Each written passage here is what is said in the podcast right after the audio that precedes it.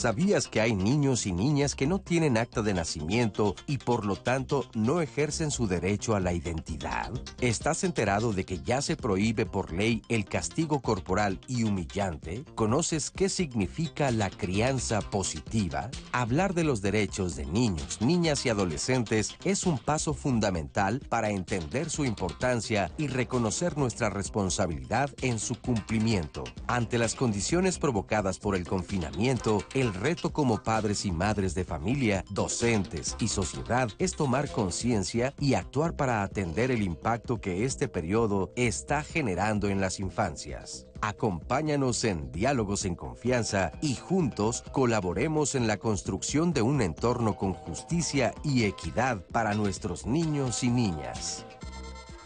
Hola, ¿qué tal? Qué gusto saludarlos esta mañana aquí desde el nuevo foro de Diálogos en Confianza. Estoy muy contenta de estar este día aquí con todos ustedes, con todas ustedes, estrenando esta nueva imagen. Y bueno, por supuesto también en esta semana que es tan importante para nosotras las mujeres. Y justamente por eso ustedes saben que hemos estado hablando de temas que tienen que ver con mujeres, con niñas y con mujeres. Entonces hoy, por supuesto, no va a ser la excepción. El día de hoy vamos a hablar de los derechos de las niñas y las adolescentes. Lo que queremos saber es, bueno, ahorita que estamos en pandemia y todo este año, ¿qué es lo que ha sucedido con las niñas y las adolescentes que han estado, por supuesto, pues en el interior de sus hogares? Si se han respetado sus derechos, cuáles son eh, los derechos que hay que tener mucho cuidado. Vamos a empezar hablando, por ejemplo, el derecho a tener una identidad, a ser reconocidas, por ejemplo, por el Estado. Hay muchas familias que nos han estado diciendo que ni siquiera han podido registrar a sus niñas. Y bueno, si a los niños y a las niñas no son visibilizados, imagínense las niñas no registradas, o sea, que no tienen una identidad jurídica. Es bien importante. Por ahí vamos a empezar y por supuesto que vamos a hablar de muchas otras cosas que están pasando en el interior, diferentes tipos de violencia, cosas que no estamos viendo y que tenemos que poner atención como sociedad, por supuesto, para seguir apoyándonos todas y todos. Entonces, bueno, pues les doy los buenos días y me encanta estar aquí con ustedes. Nat, eh, bueno, por supuesto, antes, perdón, Nat, antes de darte los buenos días, no quiero que se me escape darle los buenos días a mis compañeros, los, eh, los intérpretes de lengua de señas mexicana, que el día de hoy van a estar con nosotros, Istiel Caneda y Alberto Mujica, que Alberto ya lo están viendo. Buenos días, chicos, y gracias por estar siempre con nosotros. Y bueno, por supuesto, ahora sí, Nat, buenos días. Buenos días, mi Cris. Pues muy contenta hoy de estar contigo, de estar estrenando un nuevo foro, una nueva imagen y por supuesto de compartir el panel con nuestras especialistas y sobre todo con todas las personas que nos siguen aquí a través de la señal del 11. Como bien lo decía Cris, en estas dos semanas hemos tocado temas con enfoque de género, hablando sobre las mujeres y hoy vamos a hablar de los derechos de las niñas y las adolescentes. En primer lugar, sabemos cuáles son los derechos que tienen, y cuál es la responsabilidad que tenemos como adultos para respetarlos y sobre todo para reconocer que niñas, adolescentes son sujetos de derecho. Así que acompáñenos, los invito a que participen en las redes sociales, estamos en todas las plataformas. Ahorita pueden seguir la señal en vivo en Facebook y en YouTube. Saludo a quienes ya nos siguen, a Adelaida Menchaca, a Lynn Gómez, a Edith Gurutsu y a Tania Cecilia Mondragón. Así que escríbanos, compártanos sus testimonios, sus dudas, sus sugerencias. Recuerde que también tenemos un blog de diálogos en confianza. A lo largo del programa compartimos instituciones, páginas de internet, recomendaciones bibliográficas y en el blog de diálogos en confianza y en las demás redes quedan guardados para que terminando el programa usted pueda ir y checarlos. Les recuerdo que también tenemos una línea telefónica, el 55 51 66 40 y finalmente les recuerdo que también tenemos ya nuestro podcast en Spotify, donde están guardados los más de 2.000 programas que hemos tenido en Diálogos en Confianza. Así que participen para que juntos construyamos la conversación de hoy, Cris. Por supuesto que sí, Nat. Muchísimas gracias. Y bueno, el día de hoy tenemos en el panel con nosotros a la maestra Dulce María Mejía Cortés. Ella es directora general de representación jurídica de niñas, niños y adolescentes del DIF Nacional. Dulce María, ¿cómo estás? Muy bien, muchísimas gracias. Bienvenida. Gracias por la invitación. Al contrario, gracias, gracias por aceptar. Qué gusto estar aquí hablando, por supuesto, sobre todo el enfoque en las niñas y las adolescentes. Pero también tocaremos algunos puntos de los niños, por supuesto. Eh, también está con nosotros Fabiola Capetillo Hernández. Ella es especialista de políticas públicas de World Vision México. Fabiola, ¿cómo estás? Muy bien, muchísimas gracias por la invitación. Estamos muy agradecidas y agradecidos desde World Vision México. Al contrario, gracias, gracias por aceptarla. Y también está con nosotros Andrea Márquez Guzmán. Ella es encargada de la Agenda por los Derechos de Niñas y Niños de la Comisión de Derechos Humanos de la Ciudad de México. Andrea, ¿cómo estás? Muy bien, muchísimas gracias por la invitación. Es para la comisión y me parece que para todas y todos en este momento poder compartir un poco de lo que está sucediendo en este contexto de emergencia sanitaria, pero además de lo que están viviendo niñas, niños y adolescentes, mujeres, por supuesto, en este marco del 8 de marzo nos parece sumamente relevante. Entonces, agradecer enormemente a Canal 11 y además ser partícipes de esta nueva escenografía. Siempre es un placer. muchísimas gracias. Y al contrario, muchísimas gracias a ti. Bueno, eh, te quiero platicar que algo de lo que nos está preocupando y con uno de los temas que queremos empezar es, bueno, todo el derecho que tienen los, los niños, las niñas, los adolescentes, las adolescentes, por supuesto, a eh, que sean tratados como, eh, como sujetos de derecho y que tengan una identidad. Esto nos llamó muchísimo la atención y te lo estaba comentando al principio cuando nos dimos cuenta que hay en este momento muchas niñas que no están siendo registradas. Parecería algo sencillo, algo que no tiene pues ninguna gravedad, podríamos decir, bueno, pues, ¿qué pasa? Fíjense que nos hemos dado cuenta que de repente se va pasando el tiempo, no lo hacen, y entonces no tener una identidad, no tener un papel que diga cuál es tu nombre, en qué lugar naciste y que eres ciudadana de X lugar, hace muchísimo daño porque entonces no tienes derecho a muchas cosas. Vamos a ver qué es lo que nos dijo eh, Jorge Leonel con respecto a este, a este tema. Acompáñame a verlo y ahorita regresando platicamos de él. El artículo cuarto de nuestra Constitución establece que toda persona tiene el derecho a la identidad y a ser registrada de manera inmediata a su nacimiento. El Estado es quien debe garantizar el cumplimiento de estos derechos y la autoridad competente debe expedir gratuitamente la primera copia certificada del acta de registro de nacimiento. El derecho a la identidad permite que seamos reconocidos y que también seamos reconocidos por la sociedad. Y el derecho a la identidad que surge después de este registro en los registros civiles y que se emita un acta de nacimiento nos permite el acceso a otros derechos. Esto también está establecido en la Convención Americana sobre los Derechos Humanos de 1969. Debo comentar que no obstante la pandemia, hoy en día el 95% de estas 4.500 oficialías están abiertas. En nuestra página podrán encontrar el directorio de cada entidad, eh, teléfonos y datos de contacto. Eh, una vez que un niño o una niña está registrado en, un libro de registro civil es que se pueden emitir las actas de nacimiento. En sí el papel de acta de nacimiento pues nada más es la constancia de que un niño o niña ya se encuentra registrado o registrada en el libro del registro civil. No solamente las niñas y niños pueden registrar. De hecho, cualquier persona que no esté registrada se debe registrar, insisto, en los registros civiles. Esto incluye niñas, niños, los dos universos principales de personas que no han sido registradas, pues son niñas y niños, como acabamos de comentar, que es de 6 de cada 10 personas no registradas son niñas y niños. Las otras cuatro personas son básicamente personas, pues adultos mayores, ¿no? O sea, que, que, que no fueron registrados en su debida oportunidad. La mayoría de estos niños y niñas que no son registrados son mujeres. Fíjense qué, increíble, ¿no? A mí me llamó muchísimo la atención cuando estábamos viendo esta cápsula que tiene que ver otra vez con un tema de género. O sea, vuelve a suceder que son las niñas las menos registradas. Andrea, ¿por qué sería importante que las niñas estén registradas?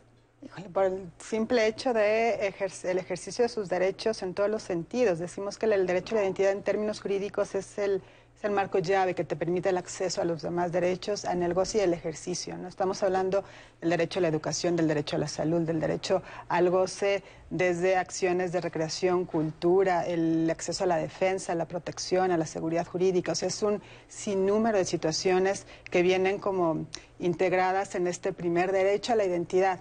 Y me gustaría como iniciar, me parece que es importante destacar eh, se habla de la Convención Americana y el año, bueno, este año cumplimos 31 años de la adopción de la Convención de los Derechos de Niñas y Niños.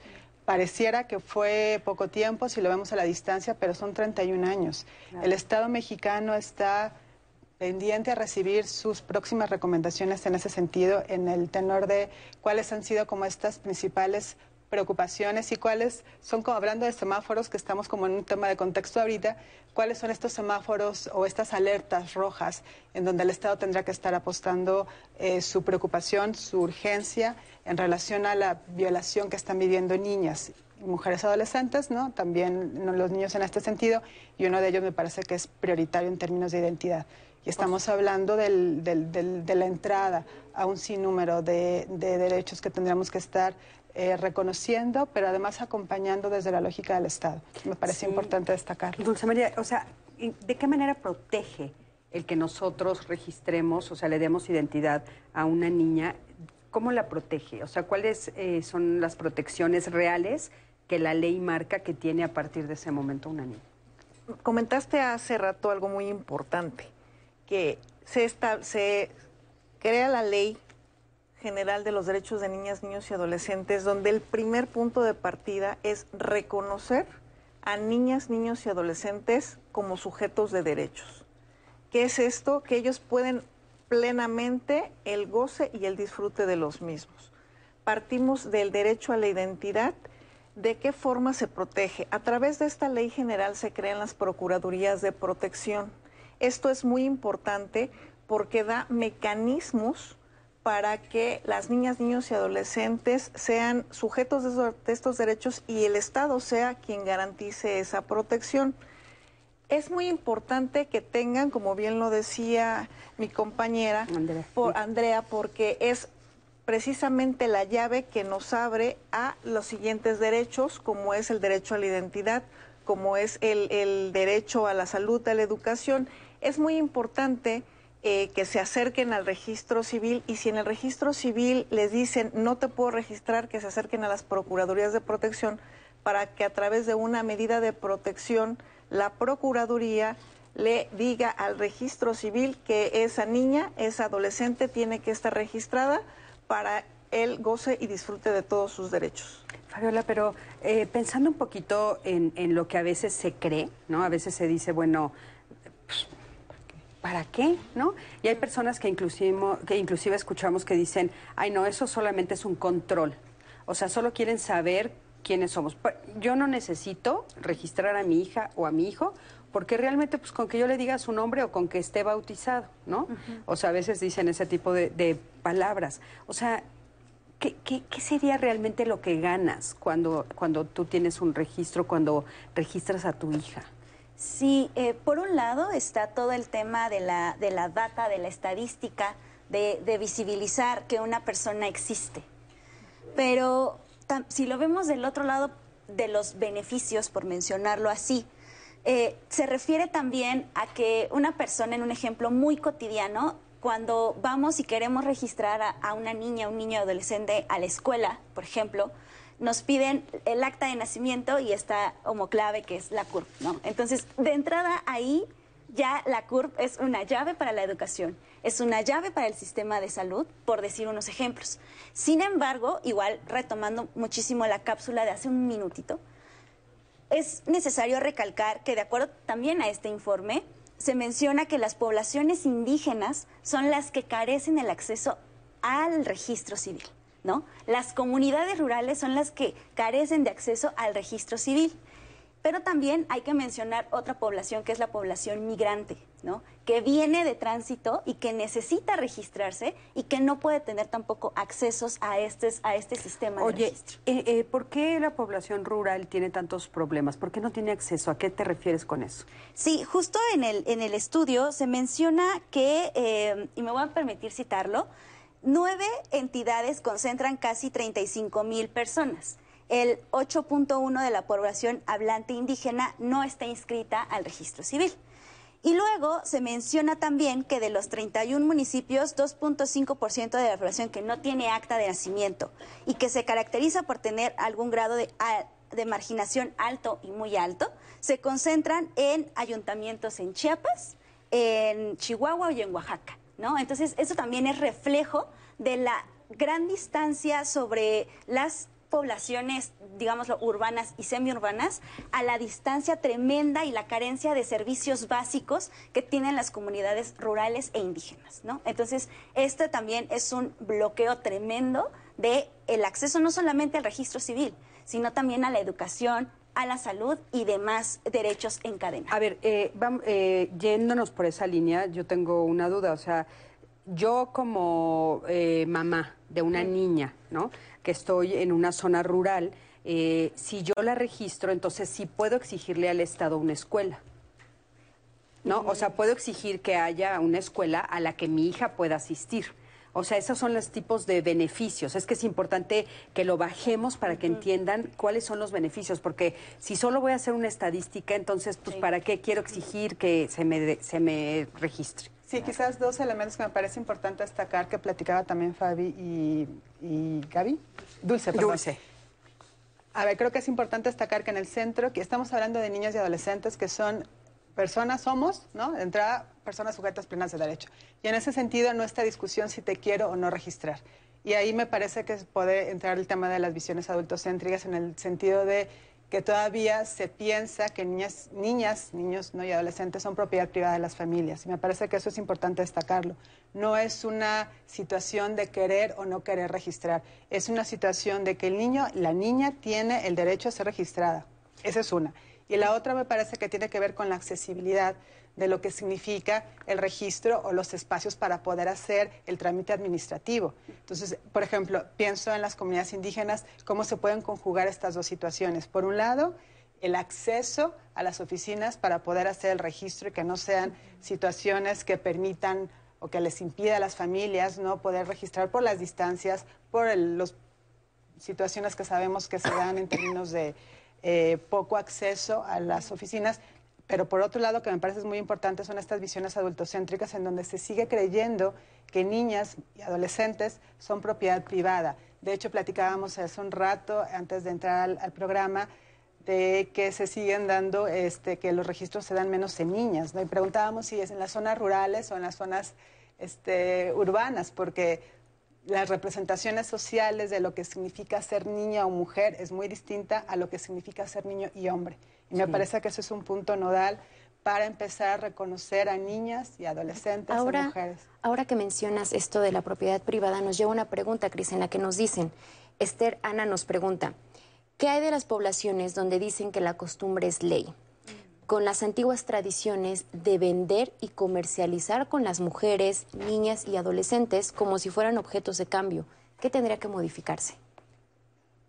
Ahí una cosa son tradiciones y otra cosa es la violación a la dignidad de la persona. Entonces, me parece que cuando hablamos de formas de relacionarnos y mirarnos a, diría no solo a niñas y a mujeres adolescentes, sino a todas las que estamos pensando en mujeres, hemos vivido situaciones de violación y discriminación sumamente altas y eso ha permitido que movimientos, que lucha, que el feminismo, que todo lo que hemos vivido en estos días se esté visibilizando de manera fuerte eh, y un reconocimiento como tal.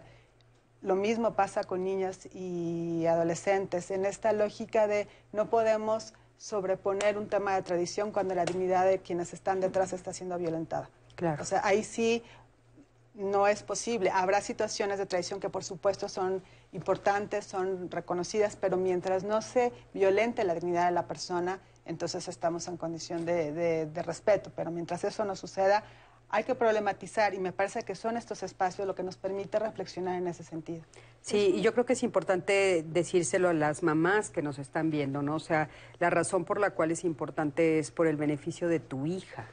Es muy importante lo que dice eh, mi compañera porque eh, este, tenemos muy establecido que el, es- el Estado y, y esta ley general que les, les hablaba hace un ratito de ella, no solamente visibiliza la obligación que tiene el Estado, sino también la sociedad, las organizaciones civiles, eh, todos los que estamos involucrados en esta protección y que lo primero que tenemos que centrarnos es en el interés superior de la niña, del niño, de los adolescentes, de las adolescentes, eh, es decir, que quedan a un lado sus usos y costumbres y que lo primero que importa proteger y velar son sus derechos.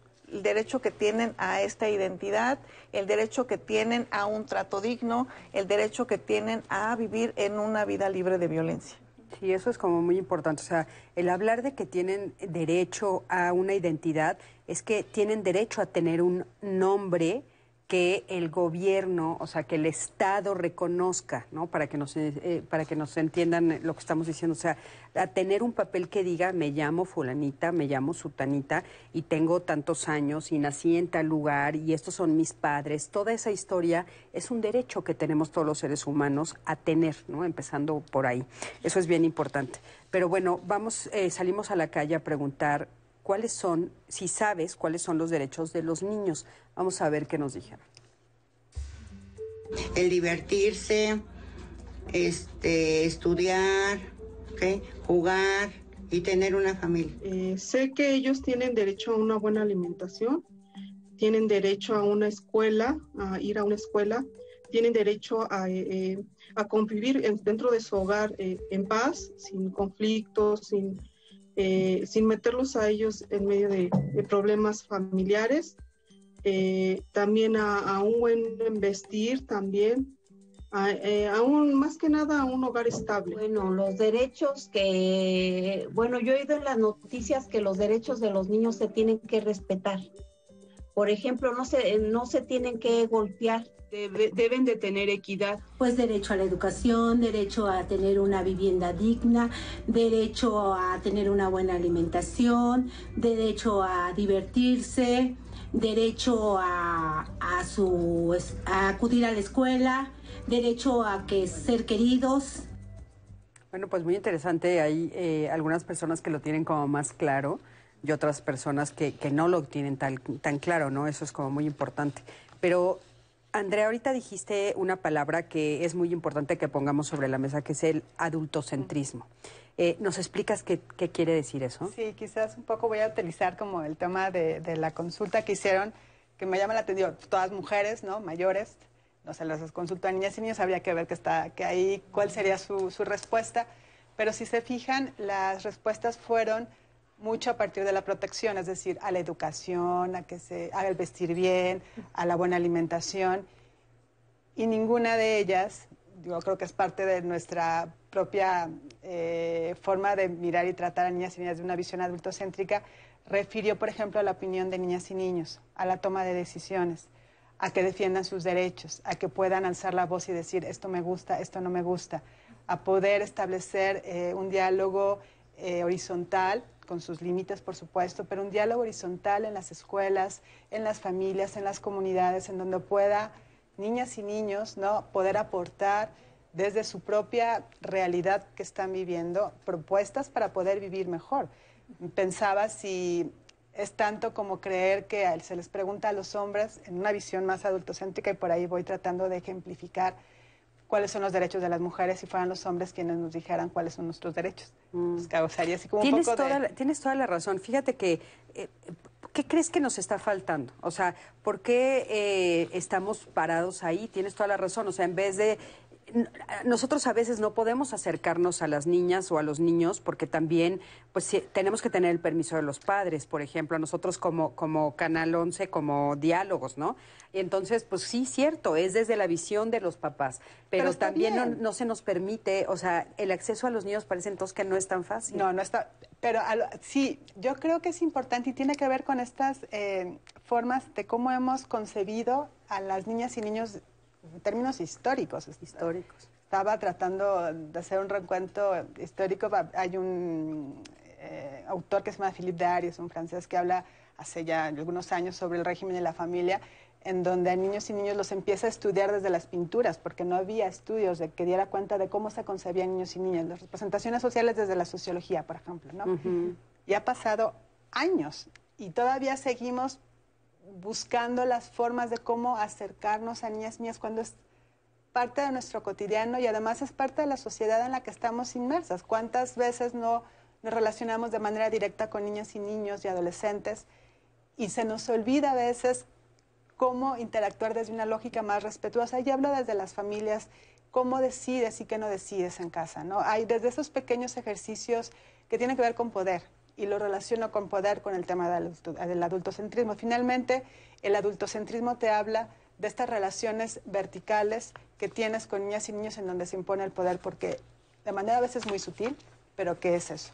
Es como el machismo, el androcentrismo el, hecho contra las mujeres. Lo que pasa es que con nosotras es mucho más visible porque lo hemos vivido de manera mucho más fuerte, hemos estado organizadas, hemos estado visibilizadas, ¿no? Para poder frenar esa situación.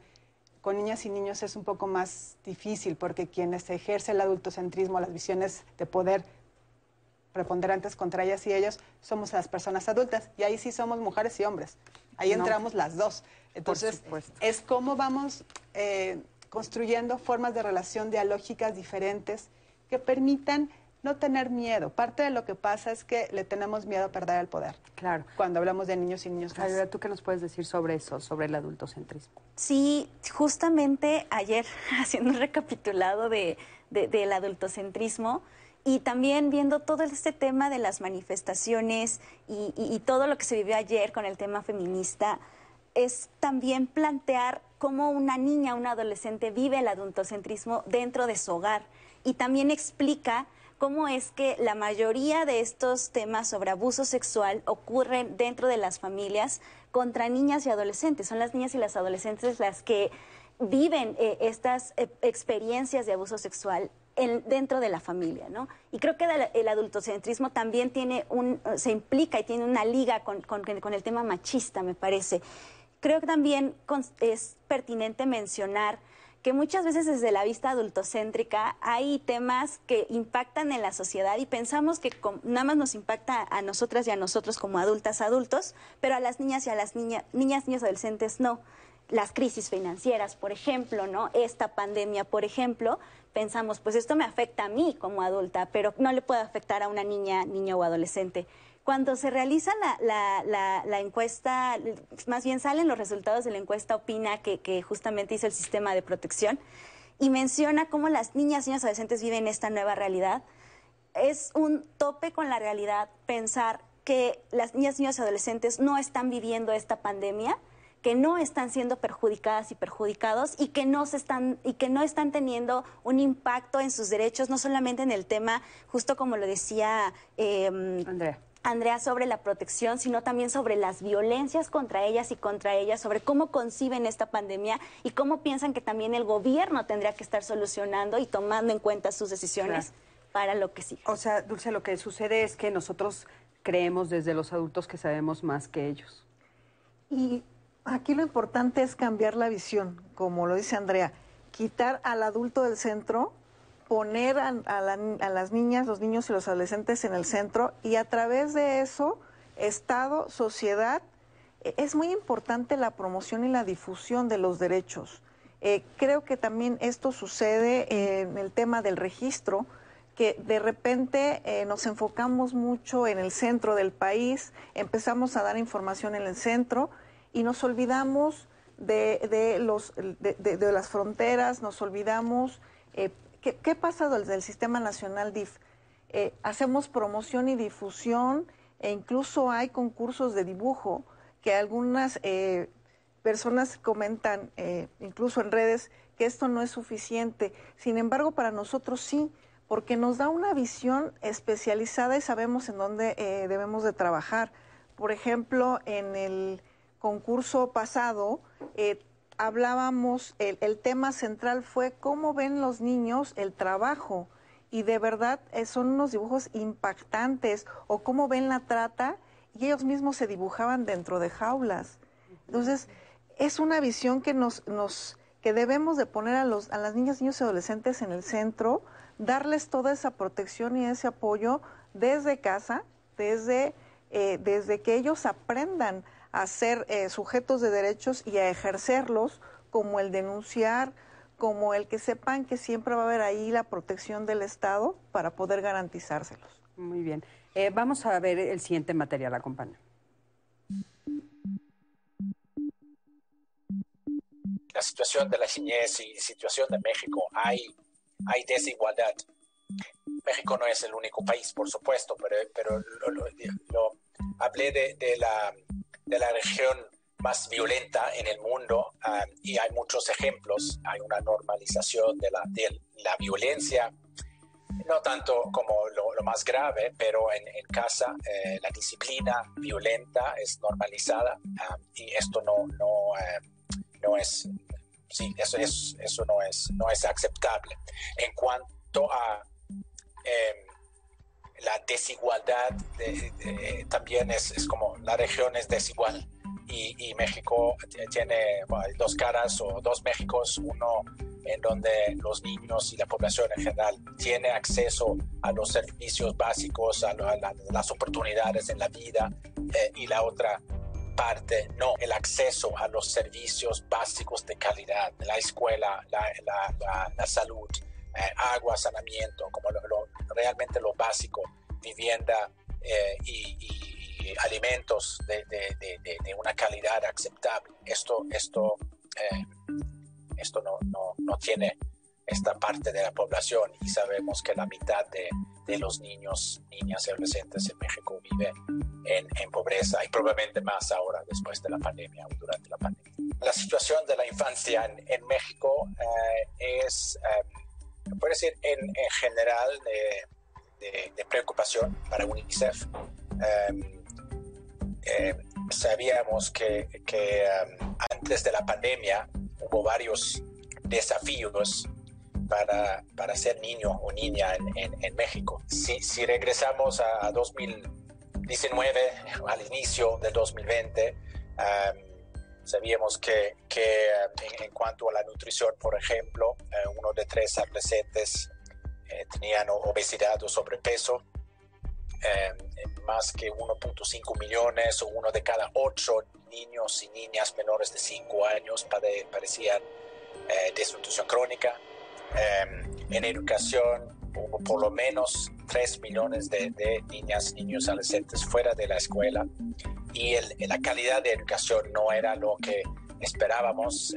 unos 80% en el sexto grado no tenían los conocimientos adecuados como estándares eh, en, en eh, lenguaje, en matemática. La violencia en casa hemos, hemos visto a través del mundo que aumenta violencia doméstica contra las mujeres, contra los niños y niñas. Eh, en educación, a pesar de, de los esfuerzos muy importantes en a través de Aprende en Casa, no es igual a lo presencial y como lo, lo que mencioné, lo de, de, la salud mental, el estrés en casa, vivir en casa sin salir y tener toda la familia por encima de, los, los, miembros de la familia por encima de, de los demás, uh, es, no es una, una situación eh, deseada.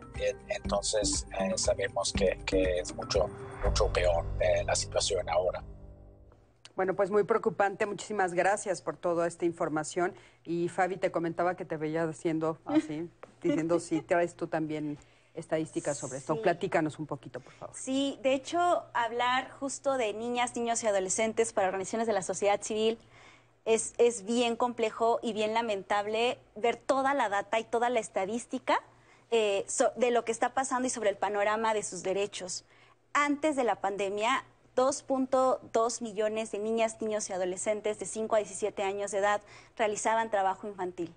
Por todo este tema de la pandemia y de las em, el incremento de eh, los desempleos y demás, habrá niñas, niños y adolescentes que se vayan a incluir al tema del trabajo infantil, independientemente de que esté prohibido en el marco normativo. Y también, eso también implica la inserción por un lado, a trabajos que tengan que ver con explotación laboral, ¿no? A trabajos en situación de calle, a temas de trata incluso, de explotación sexual, por otra parte, y también el crimen organizado, que muy poco se habla también de, las, de la niñez y la adolescencia que está en cárteles o en crímenes, en cárteles del crimen organizado, ¿no? Y, y por otro lado, también que escuchaba a Cristian y mencionaba sobre el aumento en la violencia, justamente en el recorte de diciembre del 2020, menciona el secretario ejecutivo del Sistema Nacional de Seguridad Pública que sí aumentó el abuso sexual, que sí aumentó la violencia dentro del hogar y que sí también aumentó las lesiones contra niñas, niños y adolescentes. Vamos a eh, un corte en un momentito, pero regresando vamos a retomar este tema que me parece que es muy importante y sobre todo, bueno, pues sí, hemos visto que ha habido muchísima deserción escolar inclusive en esta época todavía más fuerte, qué va a pasar con todos estos niños, con estas niñas, estas adolescentes. Quédate con nosotros, estamos en Diálogos en Confianza.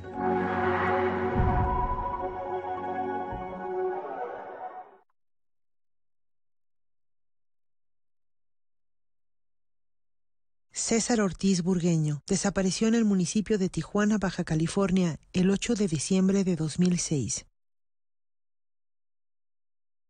Karina Yasmín Pérez García desapareció en el municipio de Tijuana, Baja California, el 31 de julio de 2005.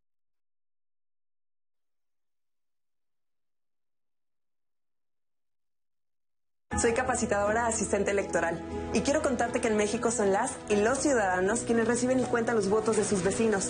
Por eso ya estamos recorriendo nuestro país para invitarte a participar como funcionaria y funcionario de casilla. Además de nuestro uniforme, llevamos cubrebocas, gel para desinfectar manos y áreas de trabajo, careta y otras estrictas medidas de seguridad sanitaria. Participa y ábrele la puerta a la democracia. Nos vamos a cuidar y te vamos a cuidar. El 6 de junio, el voto sale y vale. INE. Antes del Tribunal Electoral no existía un órgano jurisdiccional que defendiera plenamente nuestro voto. La democracia ha evolucionado y con ella la necesidad de instituciones firmes y autónomas. Ahora, nuestro derecho a participar en las elecciones se ha fortalecido. Sanciona a quienes ejercen violencia política en razón de género. También trabaja para que los grupos en situación de vulnerabilidad encuentren justicia. Como ves, el Tribunal Electoral resuelve conflictos que protegen los derechos político-electorales de todas y todos. Tribunal Electoral del Poder Judicial de la Federación. El 2020 fue el año del cambio, pero no del que esperábamos. Cambiamos nuestra forma de estudiar, trabajar y salir. Cambiamos para sobrevivir, para salir adelante. En unos meses estoy segura de que juntas vamos a cambiar a quienes hoy están tomando malas decisiones, porque ellos no cambiaron. Se quedaron en el pasado y eso le está haciendo mucho daño al país. Sigamos cambiando por el bien de México. Es momento de comenzar la evolución mexicana. Movimiento Ciudadano.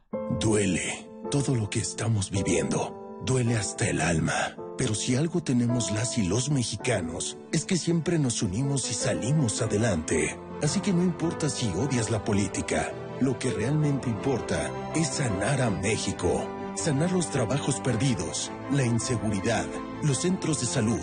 En RSP queremos sanarte a ti.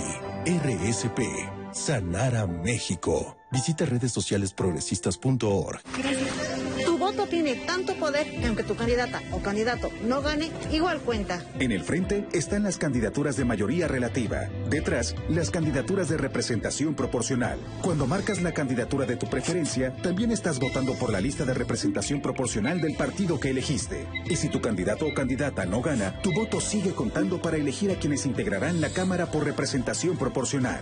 El 6 de junio, el voto sale y vale. INE. Ya inició el proceso electoral 2020-2021. Y en el Tribunal Electoral de la Ciudad de México, protegemos tus derechos político-electorales respetando todas las medidas de seguridad sanitaria.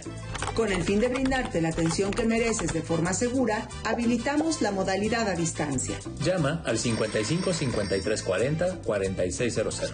En caso de que nos visites, te invitaremos a seguir los protocolos de salud. Tribunal Electoral de la Ciudad de México, garantizando justicia en tu elección. Celebremos los grandes esfuerzos de mujeres y niñas por crear un mundo igualitario. El 11 creó un micrositio donde podrás encontrar más información. Conoce a las colaboradoras del canal y testimonios sobre la realidad de ser mujer. Descubre noticias y programas especiales. Adéntrate en la historia de esta lucha diaria aquí.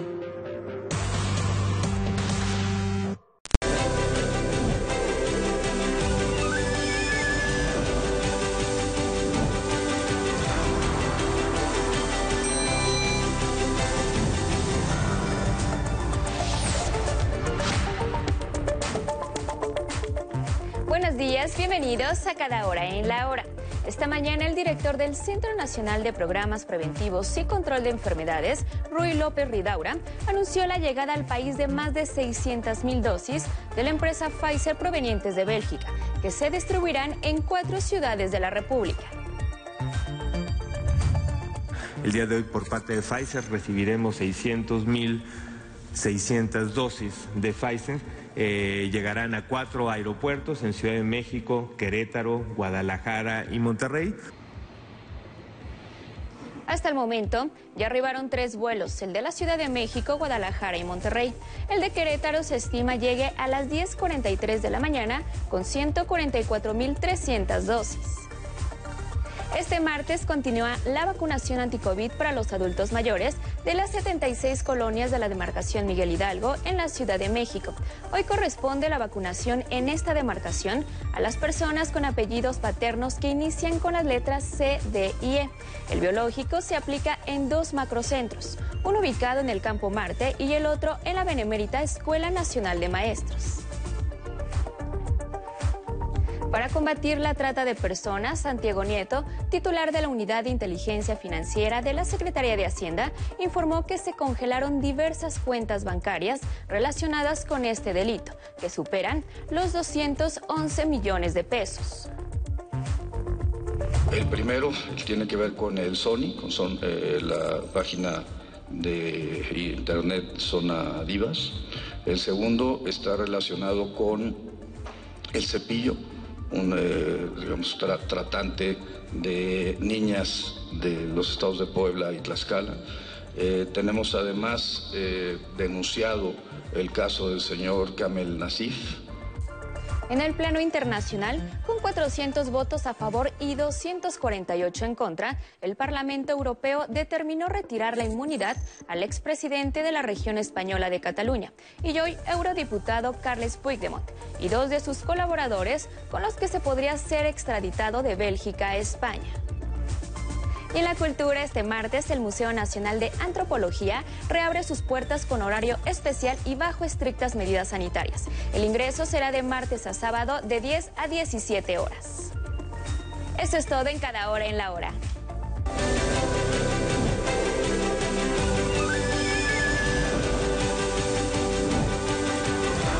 ¿Qué son los medios públicos? El SPR es lo que le corresponde es ser justamente el coordinador de los medios públicos federales, todos dispersos durante muchos años. ¿Cuál es su misión? El compromiso es mantener el Estado laico. Tenemos la obligación por ley y por, por la Constitución de ser respetuosos de esa pluralidad religiosa. Genaro Villamil nos explica los medios públicos y las religiones aquí en Sacro y Profano. Miércoles 20-30 horas.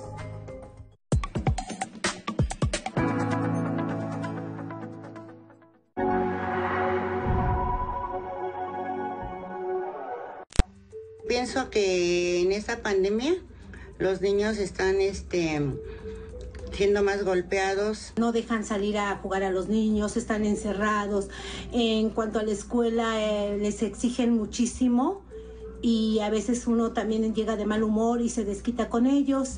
Entonces todo eso les afecta a ellos de alguna manera. De hecho, pues hemos visto en las noticias que ha aumentado la violencia eh, doméstica en los hogares y no, no solamente de esposo a esposa, sino que también con los hijos. Durante esta pandemia se, em, se avanzó más sobre el maltrato infantil, sobre todo en, en, las mamás, bueno, que dejaban a su cuidado a sus, a sus mismos hijos hacia sus hermanos, pero también de maltrato y abuso infantil.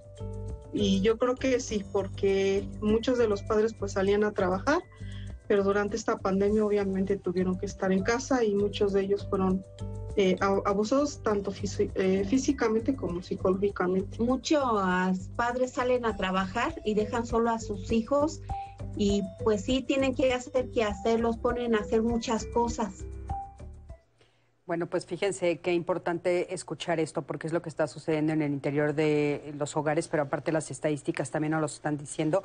Justamente Fabiola nos los comentó hace un momento antes del corte. Y bueno, sabemos que en este, hace poco, ¿no? Sabemos que hubo modificaciones que donde queda en la ley, donde queda explícitamente prohibido, pero prohibido castigar corporalmente y tratos humillantes a los niños, las niñas, los adolescentes. Es bien importante saber esto, pero sobre todo saber a qué nos estamos refiriendo, porque a veces cuando nos dicen eso, nosotros pensamos en cosas que van mm, más allá de lo que nosotros hacemos en lo cotidiano. Y a mí me gustaría que ustedes nos dijeran puntualmente de qué estamos hablando, porque yo estoy segura que en muchas casas se está haciendo esto sin darse cuenta que es un trato humillante, que es un castigo corporal que no se debe hacer y los papás y las mamás creemos, los abuelos también o los cuidadores primarios, no, yo no estoy humillando, no, yo no estoy castigando corporalmente, lo que yo estoy haciendo no está mal, pero por favor díganos a qué se refiere.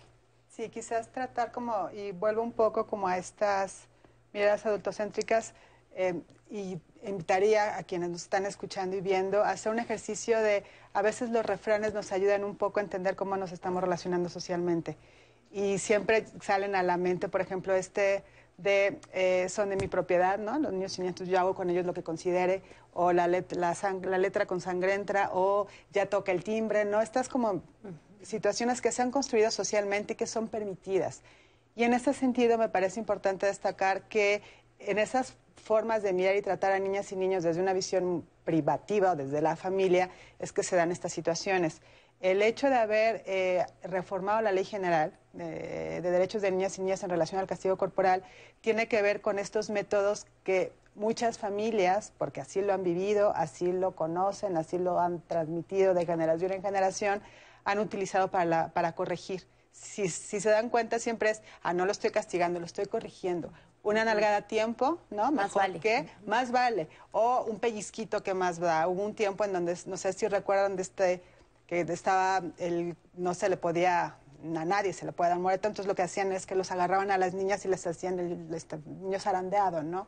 Y lo que permitió después con algunos estudios es que les, les zafaba algunas situaciones en su cuello, entonces había también una lesión fuerte. Entonces, no, y aparte, y en el cerebro el también. cerebro, en fin, cualquier situación. Entonces, el hecho de que se haya reformado la ley general para prohibir de manera explícita el castigo corporal como medida correctiva tiene que ver con estas formas de evitar en cualquier situación no importa que sea una nalgada, no importa que sea un pellizco, no importa que sea qué, porque es un trato humillante.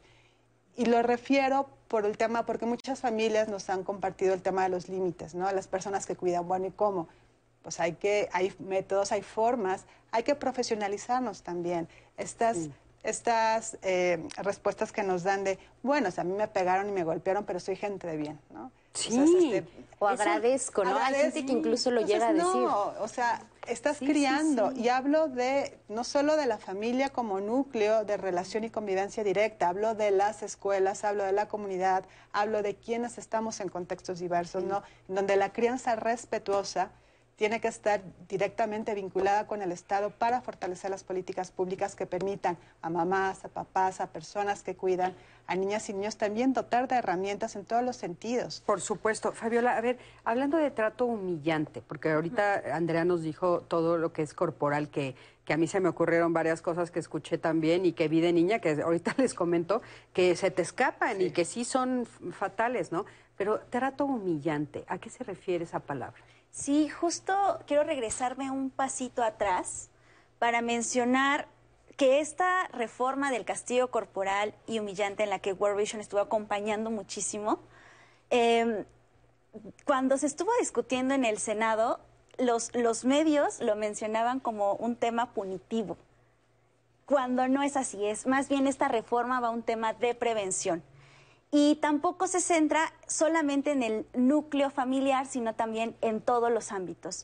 Hablar específicamente del castigo no solamente corporal, sino humillante, se refiere a todos estos palabras que muchas veces nosotras y nosotros pensamos que no son hirientes, que porque no, no veo que la otra persona se lastime físicamente, ya con eso yo ya no estoy haciendo a lo mejor ningún tema de trato o maltrato contra ellas y contra ellos. Pero regresamos otra vez a la mirada adultocéntrica, regresamos otra vez a que como son niñas, niños, adolescentes y que yo los tengo que criar, les puedo decir lo que yo quiera cuando no es así. Esta reforma prohíbe explícitamente justamente el castigo físico y el castigo humillante. Entonces es muy importante mencionar estos dos conceptos. O sea, por ejemplo, estamos hablando del lenguaje, ¿no? De la narrativa. Entonces eso es bien importante porque utilizamos palabras de manera cotidiana que nosotros pensamos que no lastiman, pero por ejemplo, cuando hacemos referencia a la forma del cuerpo, al color de la piel, ¿no? O cuando hacemos referencia a, algunas características de la persona, ¿no? Por ejemplo, cada uno de nosotros tenemos diferentes ritmos y entonces te pueden decir es que eres floja, es que tú no entiendes, tú no sabes, o sea, las palabras que utilizamos, ¿no? Después los apodos que se dicen, todo eso también es humillante. Tenemos que decirlo muy puntual, perdón que, que, yo quiera bajarlo a lo puntual, porque eh, es bien importante que sepan que a veces en términos jurídicos o en términos eh, de los que nosotros normalmente hablamos, no se entiende en lo cotidiano, o sea, de repente, ay, decirte boba, pues no está mal, no, sí está mal. O decirte, qué tontita eres, ¿no? Los estereotipos, que finalmente es parte de esta eh, cultura discriminatoria que tenemos. Lo, lo, rosa es para niñas y lo azul es para niños. Y si un niño se viste de rosa, entonces hay una connotación completamente agresiva en relación a su identidad de género que nada tiene que ver sino con el solo gusto de querer ponerse algo rosa.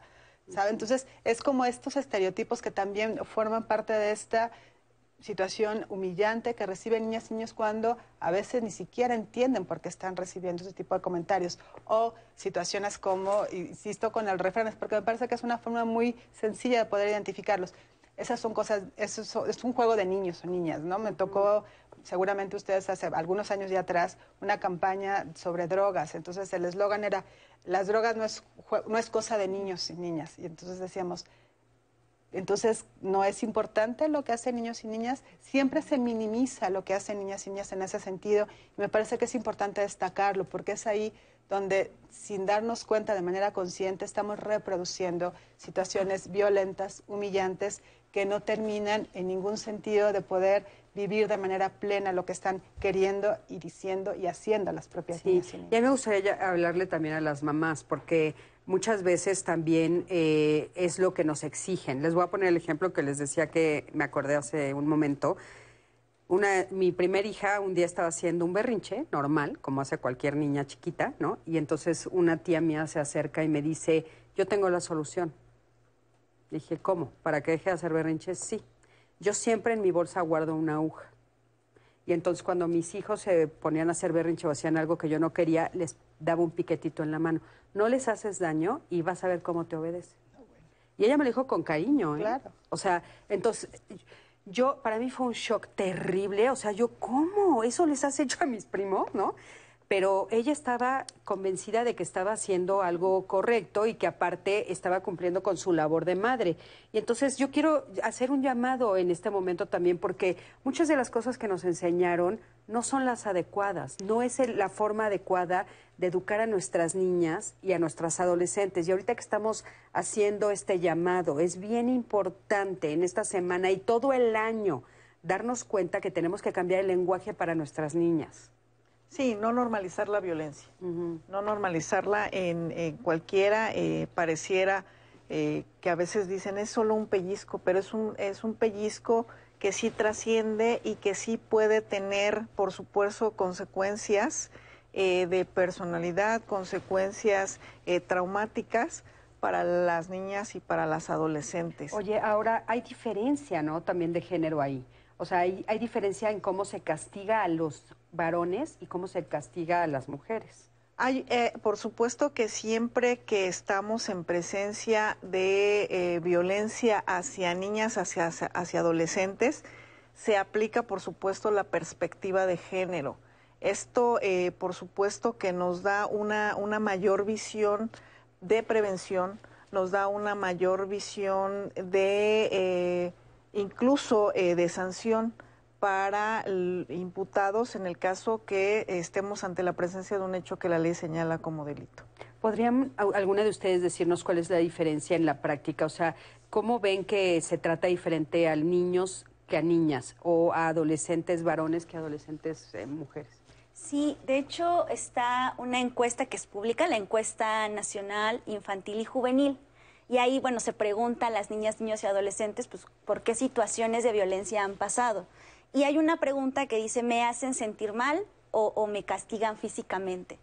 Los niños varones reportan un aumento en el castigo físico, mientras que las niñas mujeres reportan un aumento en el castigo, bueno, en, sí, en el tema de me hacen sentir mal. Sin embargo, estos dos se van cambiando cuando crecen y cuando se vuelven adolescentes, cuando pasan a la edad adolescente, que es de los 12 a los 17 años, siguen manteniendo este ritmo, pero el incremento tremendo de los hombres varones que les hacen sentir mal con ciertos comentarios crece bastante, ¿no? Entonces hay un foco sumamente rojo, hablando justo de los semáforos, un foco rojo en las y los adolescentes que reciben castigos denigrantes, que son justamente los humillantes, son las palabras, son los apodos y todo este tipo de cosas. Pero es más preocupante que son las adolescentes que están en esta época ya de, de cambios y demás, que reciben este tipo de comentarios contra ellas. Sí, es fuertísimo. Eh, yo escribí un libro sobre el bullying y en la investigación que hice es increíble cómo a partir de los cuatro años a los niños se les sigue dejando utilizar el cuerpo, ¿no? De manera física, pelearse, golpear, etcétera. Permitido. Y a las niñas es permitido. No solo es permitido, es aplaudido. Por la O sea, fuerza que implica por la, la- ajá, la, la identidad, identidad de hombre. de hombre, ¿no? Y entonces, inclusive entre ellos, eh, los papás, ¿no? Mi niño le ganó a tu niño, o entre primos, etcétera. Y a las niñas no. A las niñas ya no se les permite, y entonces las niñas empiezan a buscar otras formas de defenderse, ¿no? De frente a, a lo que está sucediendo. Nat. Sí, de ¿qué hecho, Cris, tenemos aquí testimonios en redes donde nos comparten que muchas personas fueron justamente criadas con violencia. Nos comparte un hombre. A gran parte de mi familia les lastimaban físicamente. A mí también me tocó violencia física, aunque es bastante retorcido porque los padres dicen que lo hacen por tu bien. Era muy normal que mi abuela castigara físicamente a mis tíos y a mi padre. Lo veían como que era exigente o que no se andaba con juegos. Eso no es educación, eso es violencia. Sí, sobre todo no recalcar lo que decías, Cris, que la, la experiencia que nos compartiste, muchas veces los padres creen que son niños bien portados cuando en realidad son niños que actúan desde el miedo. Desde el o sea, ahí te miedo. pones a pensar si realmente estás educando o solamente estás eh, infundiendo miedo en los niños para que no hagan acciones que no quieres. En otro comentario nos dice Blanquestera, a mí me tocó la era en que México comenzaba a hablarse más sobre los derechos de los niños. En las escuelas ya se los hacían conocer a los niños. A mis hijos les hice ver que también había deberes y responsabilidades como niños que son, pues mi hijo mayor de seis años no aceptaba ayudar en casa, que no tenía por qué ponerlo a trabajar en casa, ignoraba sus corresponsabilidades de acuerdo a su edad. Poco después ya le hacían saber en la escuela sus deberes. Y fíjense que hay muchos comentarios en redes en los que los papás nos dicen, bueno, estamos hablando mucho de los derechos, pero ¿qué pasa con las obligaciones, con los deberes que tienen los niños? Y en Twitter también nos comparte, porque también parte de esta violencia que se puede ejercer contra los niños a veces es callar su voz, ¿no? O que cuando ellos quieren decir algo, decir, ah, no, tu opinión no vale, o, o compararlos con otras personas que también puede ser algo que lastime mucho su autoestima. En Twitter nos dice León, los derechos de niñas y adolescentes, además de los básicos, es que se expresen, pero solo sucederá cuando en el seno familiar exista democracia y no madres y padres autoritarios.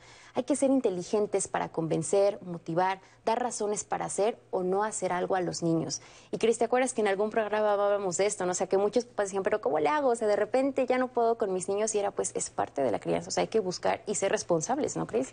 Sí, fíjate que me llama mucho la atención este comentario que acaban de hacer, Nat, en redes, porque es muy curioso. Eh, no sabemos muy bien cuáles son los derechos y las obligaciones de nuestros niños, pero cuando en un programa como este estamos poniendo los derechos, siempre, siempre, siempre quieren saber, pero cuáles son sus obligaciones, pero cuáles son sus obligaciones.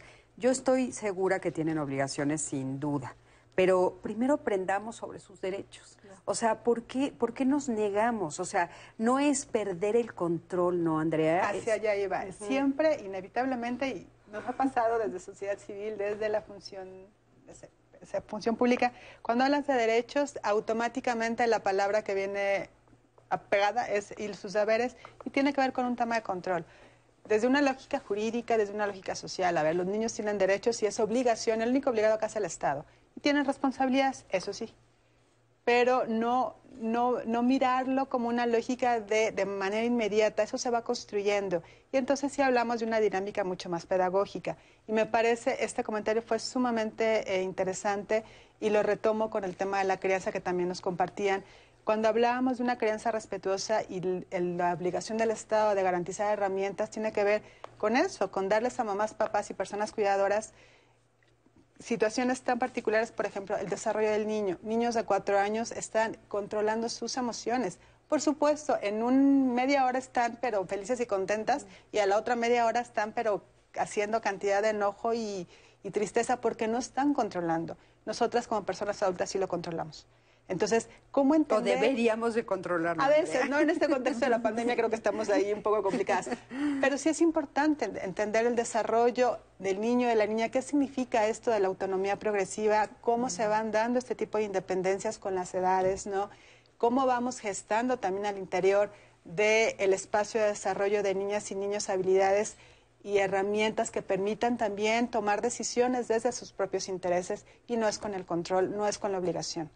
Me parece que evidentemente el tema de los límites, con cariño, ¿no? que por ahí habla mucho de la crianza respetuosa, más que crianza positiva, no porque aquí se obliga al Estado a generar eh, políticas públicas para con las familias, te permite identificar por dónde podemos ir acompañando a niñas y niñas desde una lógica mucho más dialogante, porque pueden tomar decisiones al interior de las familias.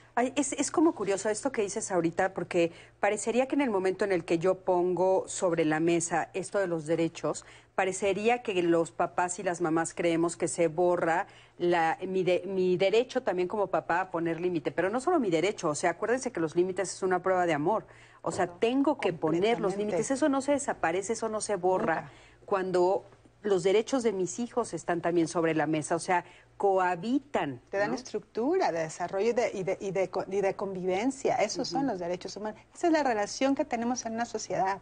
Necesitamos estructuras para llevarnos bien, pero desde, una, desde dónde partimos, me parece que ese es el, el punto nodal, desde un espacio dialógico, desde un espacio de control, hablando de las mujeres, de nosotras, en una lógica hemos tratado de romper por donde se pueda el tema de control y patriarcado que tenemos como sistema. Y eso implica irte para adelante y poder decidir y poder hacer cosas.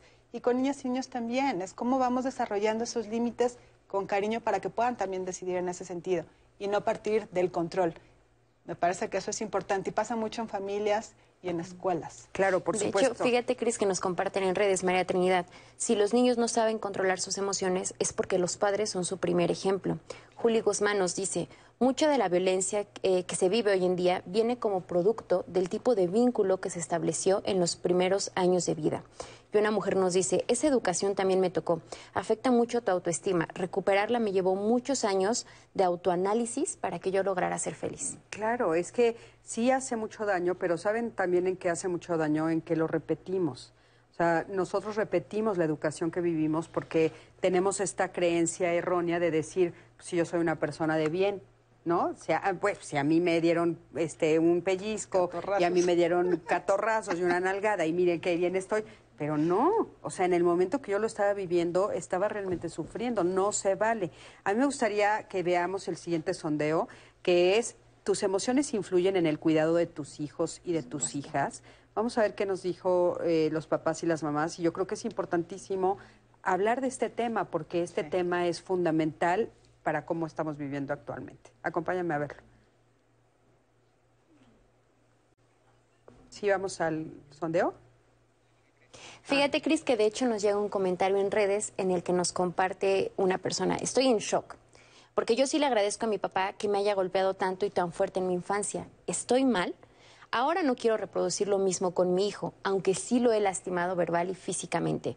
Sé que debo modificar ese tipo de crianza y nos da las gracias por el programa. Y supongo que a muchas personas que nos ven, Cris, ahorita están en shock con lo que está diciendo, ¿no? ¿sabes Porque fueron criados así. Fueron creados así. Y sí queremos decir que la respuesta es que sí, sí estuvo mal.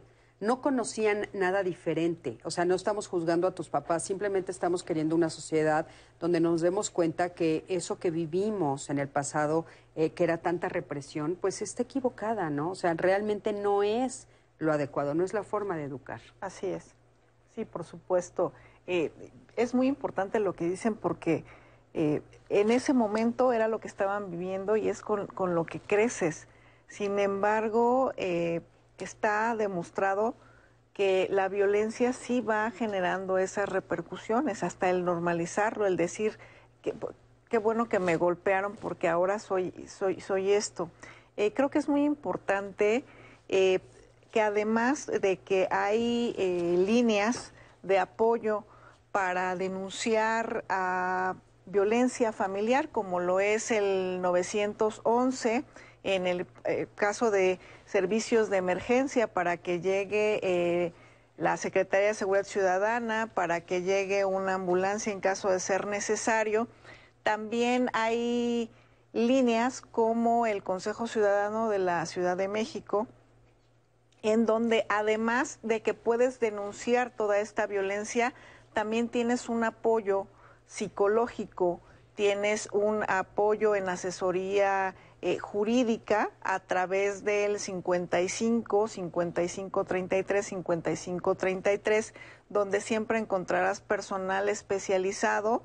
En, en días pasados, el Sistema Nacional DIF acaba de firmar un convenio con el Consejo Ciudadano en donde no solamente nos importa la denuncia, no solamente nos importa el castigo, sino empezar de la, de la prevención y muy importante atender todos estos aspectos psicológicos y ahí hay psicólogos que de forma gratuita los orientarán e incluso si requieren terapias psicológicas les podrán dar ese servicio de forma gratuita. Perfecto. Eh, vamos a tener esos teléfonos, por supuesto, en las redes sociales y ahorita en pantalla seguro también lo pondrán.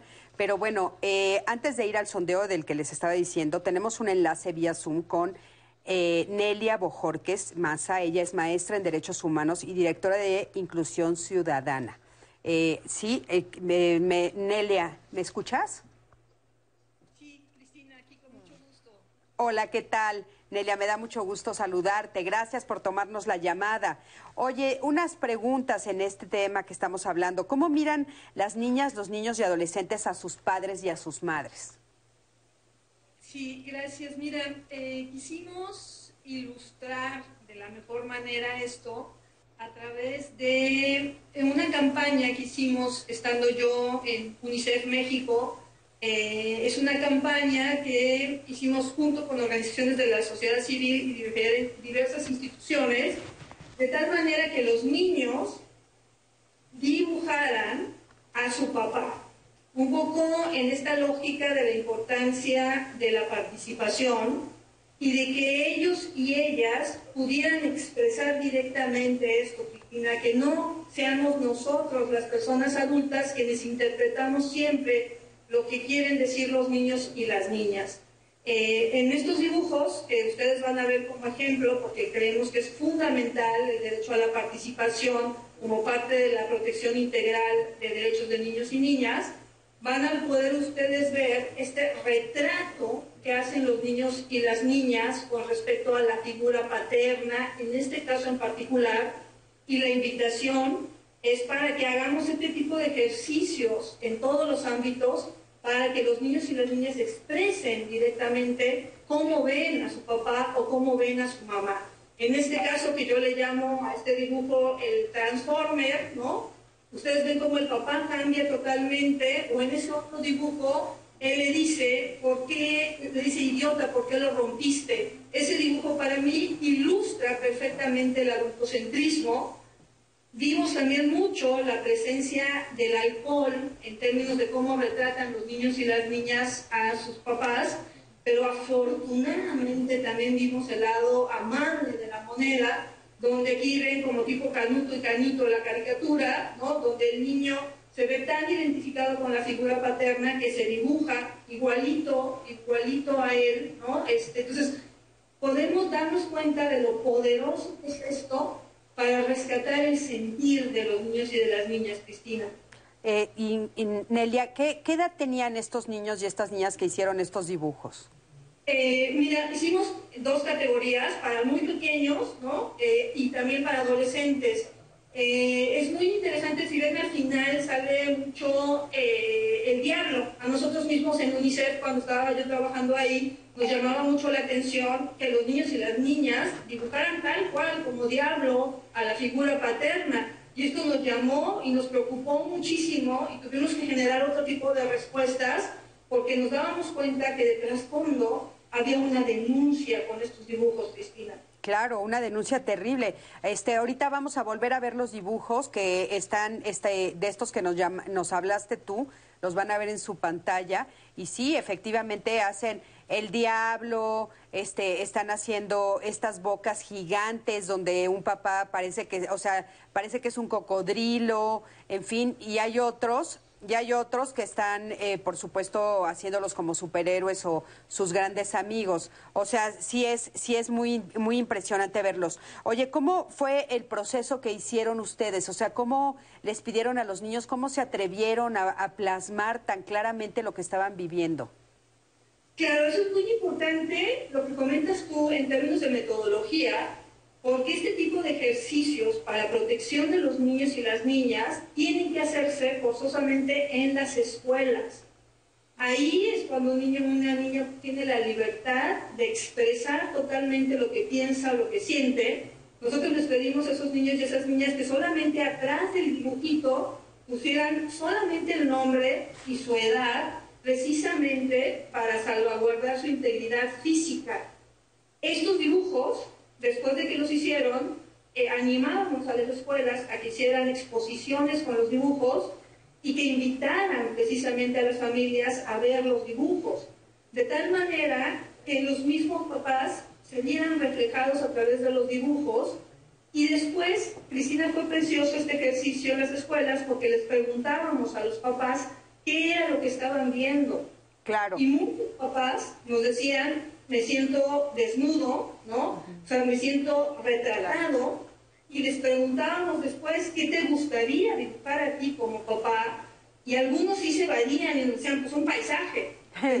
Oye, Nelia, vamos a regresar contigo en un momento, vamos a ir a un corte. Quédate con nosotros, por favor, para seguir hablando de esto.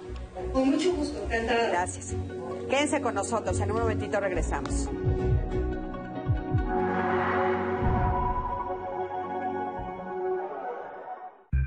¿Qué quieres evocar? Somos un repositorio digital que reúne la memoria histórica y cultural de México. Ve. Escucha. Lee. Conoce. Adéntrate en Memórica. Un espacio para no olvidar. México, haz memoria. www.memoricamexico.gov.mx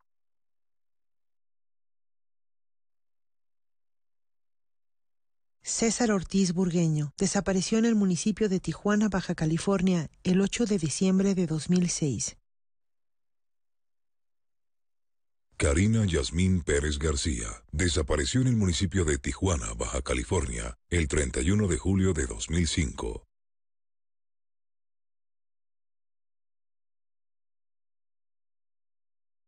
Cine del Once presenta Ciclo Mujeres de la Época de Oro pero es que yo quiero un cuarto para mí nada más. ¿Quiere usted decir que viaja sola? Lleve a la señorita a la Cámara Imperial. Podría pedirle un favor muy grande. El jueves fusilan al coronel Lucio Reyes. Tengo que verlo, porque quien muere así, por un ideal, tiene el secreto de su pueblo. Un día de vida, con Columba Domínguez y Roberto Cañedo. Martes al mediodía.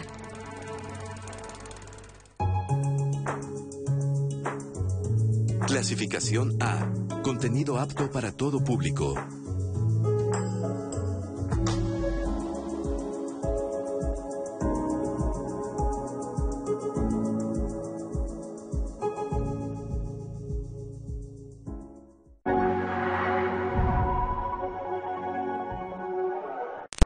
Bueno, pues ya estamos aquí de regreso en Diálogos en Confianza y como ya sabes, estábamos hablando con la doctora Neila Bojorques y nos estaba enseñando todos estos dibujos que estamos viendo impresionantes, que son dibujos que hicieron los niños y las niñas sobre los papás. Eh, Neila, me gustaría eh, hablar contigo sobre la violencia que se ve en esos, en esos dibujos, o sea, ¿Qué, ¿Qué fue lo que dijeron esos papás cuando vieron la violencia que se reflejaba en el dibujo que sus hijos estaban haciendo de ellos mismos?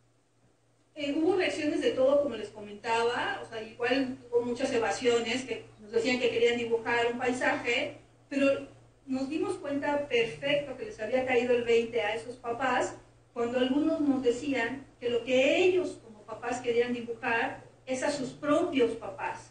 Es decir, qué fue lo que ellos recibieron y qué es lo que estaban reproduciendo en las formas de crianza con sus hijos y con sus hijas, Cristina. Eso me parece fuertísimo. ¿Y ustedes vieron a partir de eso algún cambio en estas familias? O sea, realmente interés en cambiar la forma de crianza, querer acercarse a una crianza más positiva, a una crianza más amorosa? No, o sea, realmente, o sea, nos, nos está faltando al mundo adulto verdaderos programas que alcancen a los niños y a las niñas, Cristina. Nos quedamos en ejercicios como estos y sí, nosotros generamos un programa para tratar de hacer algo al respecto, pero nunca pudimos hacer nada individualizado, personalizado por este tipo de situaciones. En ese ejercicio recibimos como 250 mil dibujos que se generaron en escuelas de todo el país y a cada estado le pedimos que nos mandara 10 dibujos. Entonces lo que están viendo ustedes es la selección de esos 10 dibujos que cada estado nos envió y a través del cual hicimos un libro donde hicimos un compendio de estos dibujos y les pedimos a cada estado que nos dijera por qué habían escogido esos 10 dibujos. Pero como ustedes ven, es muy potente porque retrata la enorme desigualdad de poder entre el mundo infantil y el mundo de, los, de las personas adultas, porque las personas adultas, Cristina, nos hemos arrogado el monopolio de la palabra, el monopolio de la toma de decisiones y el monopolio de la fuerza.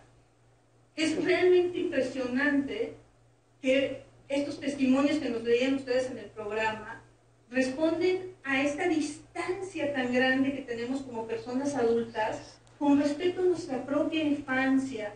Yo digo que las personas adultas parece que hubiéramos nacido adultas por generación espontánea. sí establecemos el contacto con lo que vivimos. Tienes toda la razón, o sea, nos cuesta como mucho trabajo recordar lo que sufrimos de niños y recordar lo que de niños decíamos, no lo quiero en mi vida, y sin embargo de adulto lo repito. Yo siento que hay como esta sensación de por fin ya me tocó estar en el lugar de poder. Y entonces ahora me toca a mí hacer lo que yo quería hacer de niño y que no me dejaban. Ahora estoy en el lugar en el que puedo. Totalmente de acuerdo. Mira, esos dibujos se ilustran en datos contundentes. UNICEF, en su informe anual de 2020, nos señalaba que 5.4 personas eh, entrevistadas, madres, padres, cuidadores, tutores, ¿no? decían que se valía el castigo físico en el caso de las niñas y de los niños. Por eso es tan importante esta ley que estamos comentando, estas modificaciones que se hicieron, porque ustedes imagínense la dimensión de la problemática y que tendemos a trivializarla, porque yo leía, por ejemplo, que decían la ley chancla, la ley anti-chancla, decían, ¿no?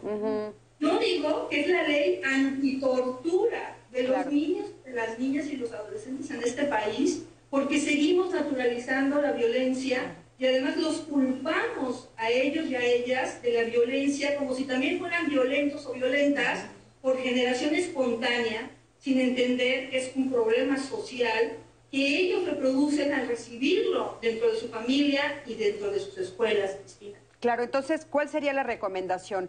Que papás y mamás nos revisáramos, ¿qué nos recomendarías? Tendremos que entrar, desde mi punto de vista, durísimo a las escuelas o sea, entrar a las escuelas significa que tengamos intervenciones tanto con docentes, tanto con papás y mamás y tanto con niños y niñas, es decir, como un sistema.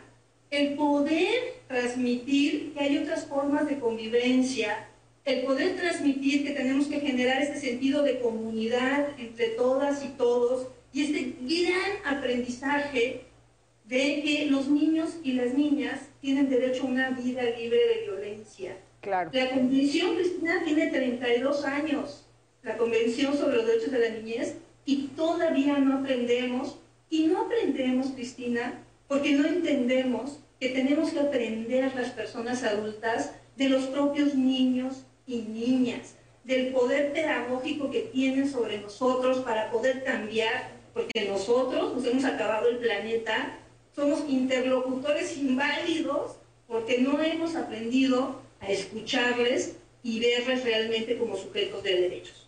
Claro que sí. Muchísimas gracias. Gracias por esta participación. Gracias por, por, bueno, compartirnos estas imágenes fuertísimas. Y estamos en la lucha y estamos en el camino y estamos trabajando justamente para eso. Eso es lo que queremos. Eso es lo que estamos buscando todos. Muchas gracias. Al contrario, gracias a ti. De veras, muchísimas gracias por estar aquí. Continuamos con el programa y bueno, fuertísimos los dibujos, ¿no?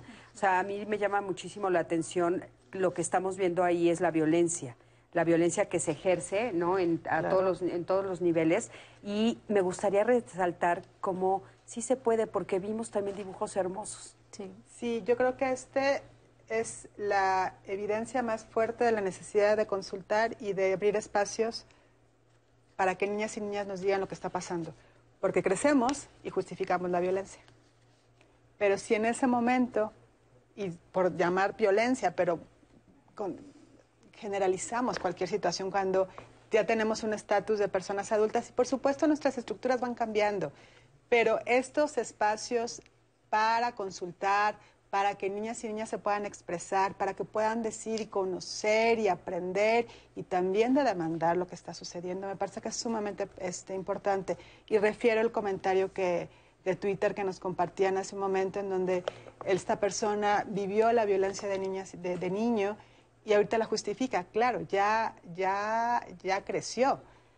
En su, momento, si le hubiéramos preguntado, seguramente hubieran salido situaciones así. Y aparte, eh, ahorita la justifica porque no conoce nada diferente. Y saben que yo sí quiero poner sobre la mesa una vez más el tema de las emociones, porque parecería que las leyes y todas las políticas públicas y las cosas que se hablan a nivel de los adultos y del gobierno no tuviera absolutamente nada que ver con nuestras propias emociones. Y saben que van completamente de la mano. ¿Por qué? Porque en el rincón de mi casa, en el interior de mi hogar, cuando las emociones me rebasan, cuando yo no tengo contención emocional, cuando yo no tengo regulación emocional, es cuando todo esto no lo puedo controlar, es cuando no puedo hacer este tipo de cambios, hacer esta reflexión y decir, bueno, si a mí me golpearon, tal vez hay otro camino, tal vez hay otra manera. Entonces nosotros salimos a la calle a preguntar, ¿tus emociones influyen en el cuidado de tus hijas y de tus hijos? Vamos a ver qué nos dijeron. La verdad es que sí nos ha pasado, por ejemplo, yo a veces, pues sí, a veces tienes problemas en el trabajo, y yo que soy mamá soltera, pues de alguna manera sí afecta, ¿no? Pero yo pues trato ya de controlarme porque pues mi hija me lo hace saber. Claro que sí, porque a veces estamos contentos y transmitimos alegría a los niños y les tenemos paciencia, otras veces estamos de mal humor y los agarramos a ellos también para desquitar nuestro estrés. Los padres sí se desquitan con los hijos porque les va mal, porque vienen de malas, no encontraron trabajo, no les fue bien. Y hay veces que sí se desquitan con los niños y les lo regañan, los castigan, les pegan. Por supuesto que sí interfiere porque cuando uno está con las emociones a un nivel muy alto, uno trata de pues de sacar toda esa emoción golpeando a los hijos, regañándolos, exigiéndolos para poder sacar todo el estrés que, uno tiene. Sus padres a veces descargan todo el estrés o frustración sobre sus hijos, siendo que ellos pues, no tienen la culpa, ellos apenas están viviendo en este mundo. Fíjense, ¿no? ¿Qué quieres comentar, Andrea? Fíjate, es que ahorita eh, eh, hacían referencia al cuidado y nada más como recordar quizás en la Constitución Política de la Ciudad de México tenemos incorporado el derecho al cuidado, el cual es sumamente importante precisamente por esto, porque obliga al Estado a generar un sistema de cuidados y no solamente al cuidado de aquellas personas que de manera inminente se necesita, hablando de primera infancia, niñas y niñas pequeñas, adolescentes, personas con discapacidad, personas mayores, sino también al resto de la población que estamos en una situación que también requerimos de un sistema de cuidados, como nos los dejaron ver las mujeres que por supuesto influyen las emociones. Cómo se está generando este sistema de cuidados para fortalecer las herramientas y evitar que influya en una situación negativa en el goce y ejercicio de los derechos de niñas y niños que están a su cuidado. Me parecería importante porque sí hay una obligación del Estado en el derecho al cuidado y la Constitución de la Ciudad de México lo tiene. Entonces habría que empezar ¿Y, a ¿Y a qué abarca? O sea, ¿qué abarca esto que tiene la Constitución de la Ciudad de Está México? eh, de manera explícita el derecho al cuidado. Ajá, pero ¿qué, qué quiere decir? Porque, ah, o sea, por ejemplo, nosotros tal vez lo entendemos, pero si, si yo veo derecho a cuidado, ¿a qué se está refiriendo? ¿Qué, qué tengo derecho a qué? ¿Qué es el cuidado? A que el Estado, en este caso el gobierno de la Ciudad de México, otorgue la- los programas y las políticas necesarias para que se pueda atender de manera específica, por ejemplo, a niñas y niñas con discapacidad, que les dote a las familias de los recursos necesarios para que esa familia tenga la posibilidad de que una niña o niño con discapacidad pueda ir a la escuela, ¿no? que requiere un, un cuidado particular de ajustes y accesibilidad eh, específicas, para que las personas mayores tengan la posibilidad de ejercer, por ejemplo, el, el ejercicio de una movilidad que no sea limitada y que tenga todos los ajustes suficientes para que se pueda desplazar de manera autónoma. Es decir, estas políticas que tendría que estar el Estado enfocado a garantizar para que puedan hacer de manera eh, más autosuficiente y autónoma. O sea su que el. Estado también tiene la obligación de Por ser el primero, con- por constitución, de ser el primero que nos cuide. En la Ciudad de México. En la Ciudad Sí. de México, bueno, espero que a nivel nacional. Sí, esperemos. ¿no? O sea, a nivel nacional también. O sea, el Estado tendría que ser el primero que nos trate con respeto, que nos trate sin violencia y todo esto que estamos pidiendo esta semana tan importante, justamente en el marco del 8M y después de todo lo que sucedió el día de ayer, ¿no? Es muy importante. Tenemos dos eh, llamadas en ese sentido. Así es, Cris, nos comparten dos mujeres. Yo he estado luchando con la programación que recibí por parte de mi papá. Para él era natural insultar y gritar. Toda su familia lo hace. No fue violento en el sentido de agresiones físicas, pero sin que él lo sepa, la violencia verbal y psicológica fue mucha. Hoy al día he estado repitiendo patrones con mis hijos. A veces se me sale levantarles la voz y me cuesta mucho trabajo contenerme. Una vez más, las emociones, esta, esta falta de control emocional que nos están compartiendo. Y en otro nos dicen, mis padres nu- nunca me golpearon, pero a mi hermano sí, es una mujer. A mí me violentaban de forma verbal y ahora con mi hijo requiero de mucha energía para evitar alzar la voz. Nunca lo he golpeado, pero cuando yo le llego a alzar la voz me siento muy culpable y me quedo con ese sentimiento todo el día o incluso más. Sí, es que fíjate eso, qué interesante lo que están diciendo, Nat.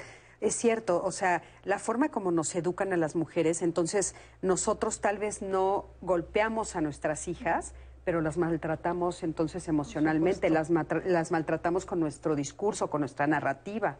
Es muy importante eh, una, eh, lo, lo que les comentaba hace, hace unos momentos que lo visualizo ahorita con los dibujos, es una forma de, opinión y que nosotros los adultos debemos tomarlo en consideración.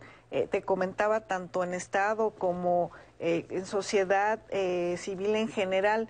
Eh, por supuesto, el atenderse, el estar en estas líneas de atención psicológica, tanto para las mujeres, para los hombres que ahora son padres, para los niños, eh, comentarles que a través del Sistema Nacional para el Desarrollo Integral de la Familia eh, tenemos, si se meten a la página del sistema, un campus virtual en donde incluso dice eh, que cualquier persona puede tomar cuáles son los derechos de niñas, niños y adolescentes. Incluso traemos eh, qué es la crianza positiva, porque a veces les decimos a los padres, oye, es que debes de tener una crianza positiva para tus hijos. Y dicen, ¿y qué es esto? Claro, ¿qué ¿Y, es a- ¿Y esto? cómo accedo? ¿Cómo accedo a eso? ¿Cómo sé que esta educación que yo tuve no es correcta y cómo es lo que debo de hacer? Entonces, yo los invito a que, a que se metan a la página del Sistema Nacional para el Desarrollo Integral de la Familia, donde eh, podrán acceder a este tipo de cursos, ponerles a disposición también el teléfono del Sistema Nacional DIF de Atención Ciudadana, que es el 55 30 03 2200, la extensión 3700 y 3702, o a través de nuestro correo electrónico atención bajo ciudadana arroba en donde de verdad que si lo requieren también eh, algún curso, un taller sobre crianza positiva, estamos completamente a la disposición. Están, están los teléfonos apareciendo en pantalla para que ustedes, por favor, tomen nota y es muy, muy importante saberlo. Y sí, es cierto, esa es la pregunta, ¿no? Porque eh, ahorita me hiciste recordar que a los niños, por ejemplo, les decimos, pórtate bien. ¿no? Yo les he contado en otros programas este, que hemos tenido aquí en Diálogos que yo un día le dije a mi hijo, pórtate bien, cuando se fue a la escuela, igual que me educaron a mí, ¿no? Y entonces regresó con un reporte. Y entonces yo, pero mi vida, ¿qué pasó? Pues yo me porté bien. Cuando yo hablé, eh, él había pintado las paredes de su salón, porque en mi casa yo había puesto papeles en las paredes donde él podía pintar. Entonces, claro, pórtate bien, pues él se portó perfecto, ¿estás de acuerdo? Entonces, ¿qué se ref- qué- ¿a qué quiere decir la crianza positiva? O sea, cuando a mí me dicen crianza positiva, pues, pues a mí yo estoy positiva, o sea, yo estoy bien, ¿no? A mí me dieron tres nalgadas y funcioné. Eso es positivo. Entonces, qué importante, qué importante que podamos decir que sí es la crianza positiva, a qué nos estamos refiriendo y sobre todo decirle a los papás y a las mamás que nos están viendo que no vas a perder el control, solo vas a cambiar la forma. O sea, sí, de repente una de las cosas que da miedo es decir, bueno, si yo se supone que por ley tengo que tener a mi hijo cuidado hasta los 18 años o a mi hija y todo lo que haga va a repercutir en mí, ¿cómo me están diciendo que no que no ponga reglas, cómo me están diciendo que no sea yo este cuidador? Eso es lo que confunde, ¿no? Entonces, me parece importante deci- hablarles en ese sentido a los papás, ¿no? Sí, eh, creo que algo también que hay que rescatar es, y también revisando el episodio pasado sobre el sistema de cuidados y dentro de la semana, igual dentro de la encuesta infantil y juvenil, mencionan que pues en porcentaje son las mujeres quienes más maltratan a sus hijas, hijos.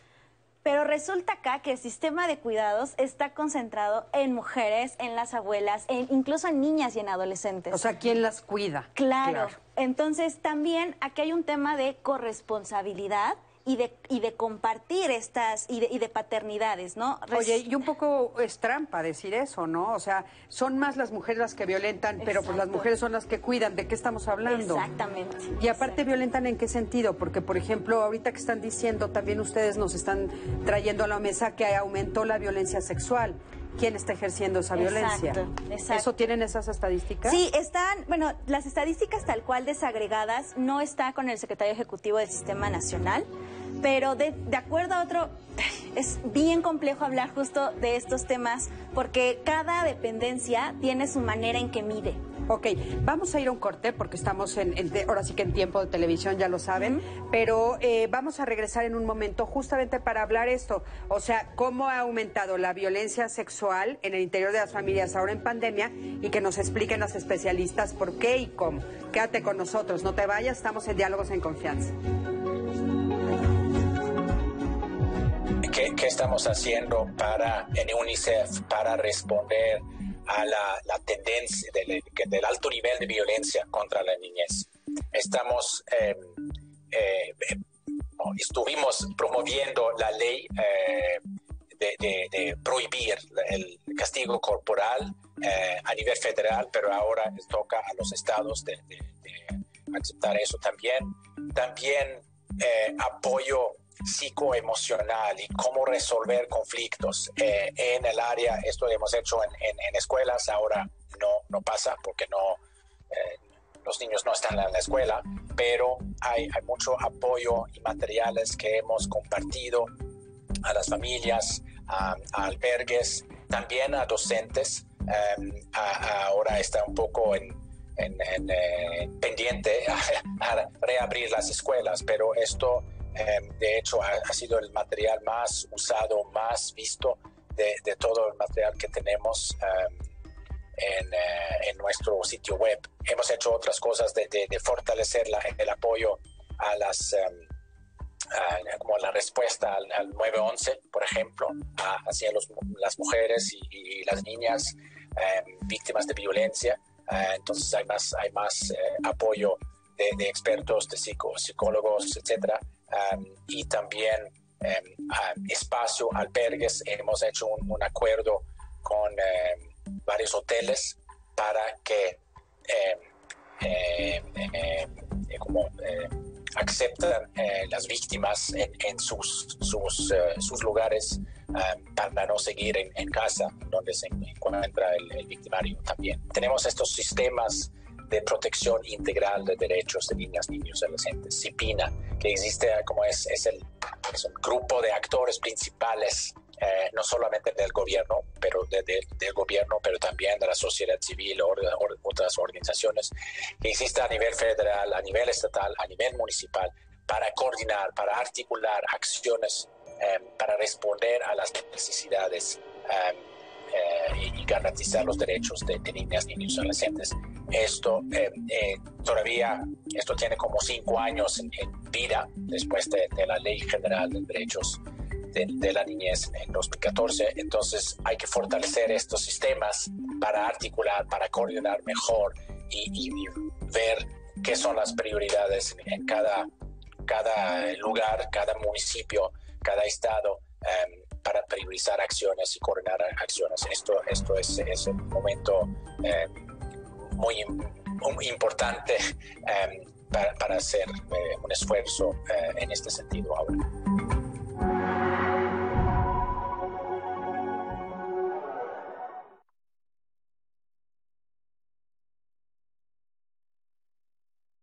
César Ortiz Burgueño desapareció en el municipio de Tijuana, Baja California, el 8 de diciembre de 2006.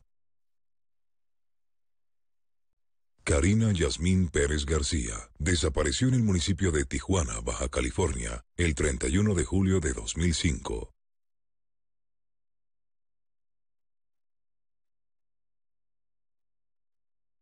Duele todo lo que estamos viviendo. Duele hasta el alma. Pero si algo tenemos las y los mexicanos, es que siempre nos unimos y salimos adelante. Así que no importa si odias la política, lo que realmente importa es sanar a México. Sanar los trabajos perdidos, la inseguridad, los centros de salud. En RSP queremos sanarte a ti. RSP, sanar a México. Visita redes sociales progresistas.org. ¿De qué estás hecho, México? Recuerda la fuerza de la gente que te fundó. En ti está el espíritu de la lucha, no por elección, sino por consecuencia. No elegimos ser guerreros. La adversidad nos hizo herederos de mujeres guerreras, de filósofos, ingenieros y emprendedores. En nosotros no cabe la derrota. Hoy más que nunca, México, recuerda de qué estás hecho Fuerza por México. Vamos a estudiar, a prepararnos y esforzarnos todos los días. No desperdiciaremos lo que tenemos, cuidaremos el medio ambiente. Seremos respetuosos con nosotros mismos, con nuestros semejantes y nuestra gran nación.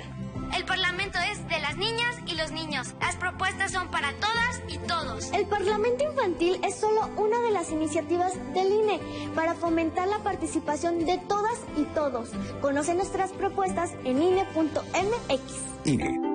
En la ruta del sabor, recetas y acertijos. Doña Tana nos pone a prueba. A ver. ¿Cuál es el cuchillo de tu mano? Ándale, este. ¿Y cuáles son los cinco mandamientos? Estos.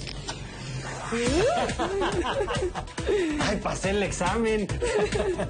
La ruta del sabor. Pátzcuaro. Martes, 20 horas.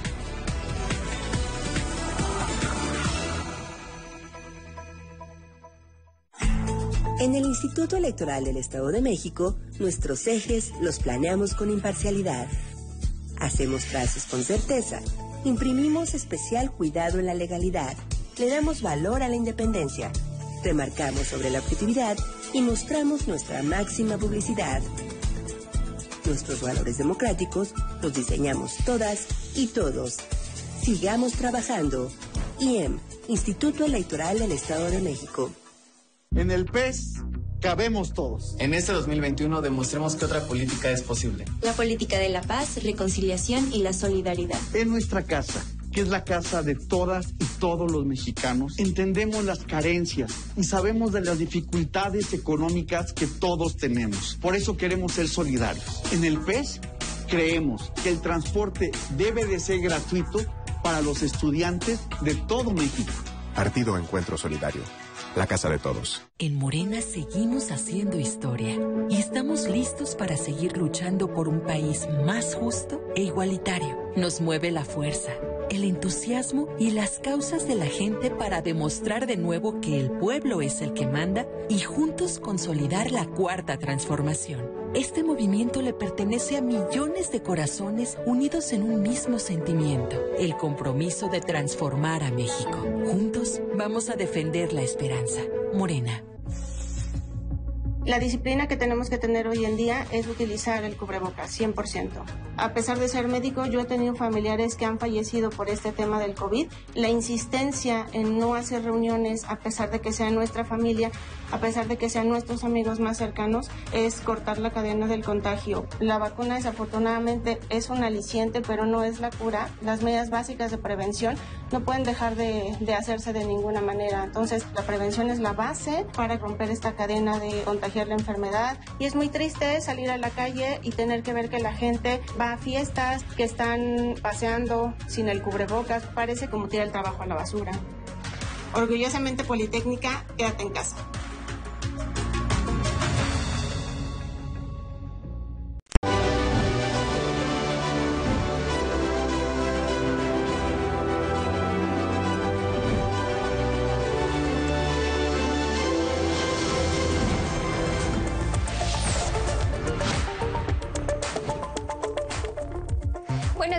Bienvenidos a Cada Hora en la Hora. El gobierno de México logró la ampliación de un contrato con China para que entre marzo y julio lleguen a nuestro país 22 millones de vacunas contra el COVID-19, anunció el secretario de Relaciones Exteriores, Marcelo Ebrard. La dosis corresponde a las firmas Sinovac y Sinopharm, detalló. Esto nos da un total de 10 millones más, como ya dije, de Sinovac 12 millones más dosis Sinopharm. Las dos vacunas son de doble dosis. Entonces, esto es una gran noticia porque nos permite ampliar el ritmo de vacunación que al presidente le preocupa mucho que se haga. Tome sus previsiones. Hoy un canal de baja presión en interacción ocasionará fuertes rachas de viento con posibles tolvaneras en el norte de México, mientras que otro canal de baja presión en el sureste del país ocasionará lluvias y chubascos. Se mantendrá la onda de calor sobre entidades del occidente y sur del país, además de ambiente caluroso a muy caluroso en el centro y sureste de la República Mexicana. En el Valle de México se prevé ambiente cálido por la tarde y cielo con nubes dispersas durante el día y sin condiciones para lluvias en la Ciudad de México y el Estado de México. En el mundo, en medio de la represión de las manifestaciones contra el golpe de Estado en Myanmar, la monja Anne Rose Nutuang se volvió viral cuando se arrodilló frente a un grupo de policías para pedirles que no dispararan contra los manifestantes. Les dije que no queríamos que la gente tuviera problemas y les dije que no podía irme. Les dije, no puedo irme si ellos no van. Les dije, ustedes váyanse primero. Les supliqué que no dispararan contra los niños. Sin embargo, no muy lejos de allí, otro grupo de policías empezó a disparar. Tres manifestantes murieron. En la cultura, la plataforma Filming Latino presenta la muestra internacional de cine, el cine transformado por nosotras. Es una selección de cintas que resaltan la labor de importantes realizadoras mexicanas. Entre las opciones se encuentra El ombligo de Yedani, historia sobre una niña indígena zapoteca y su madre que trabajan para una familia de clase media acomodada de la Ciudad de México. Los detalles en la página de internet www.filminlatino.mx. Esto es todo en cada hora en la hora.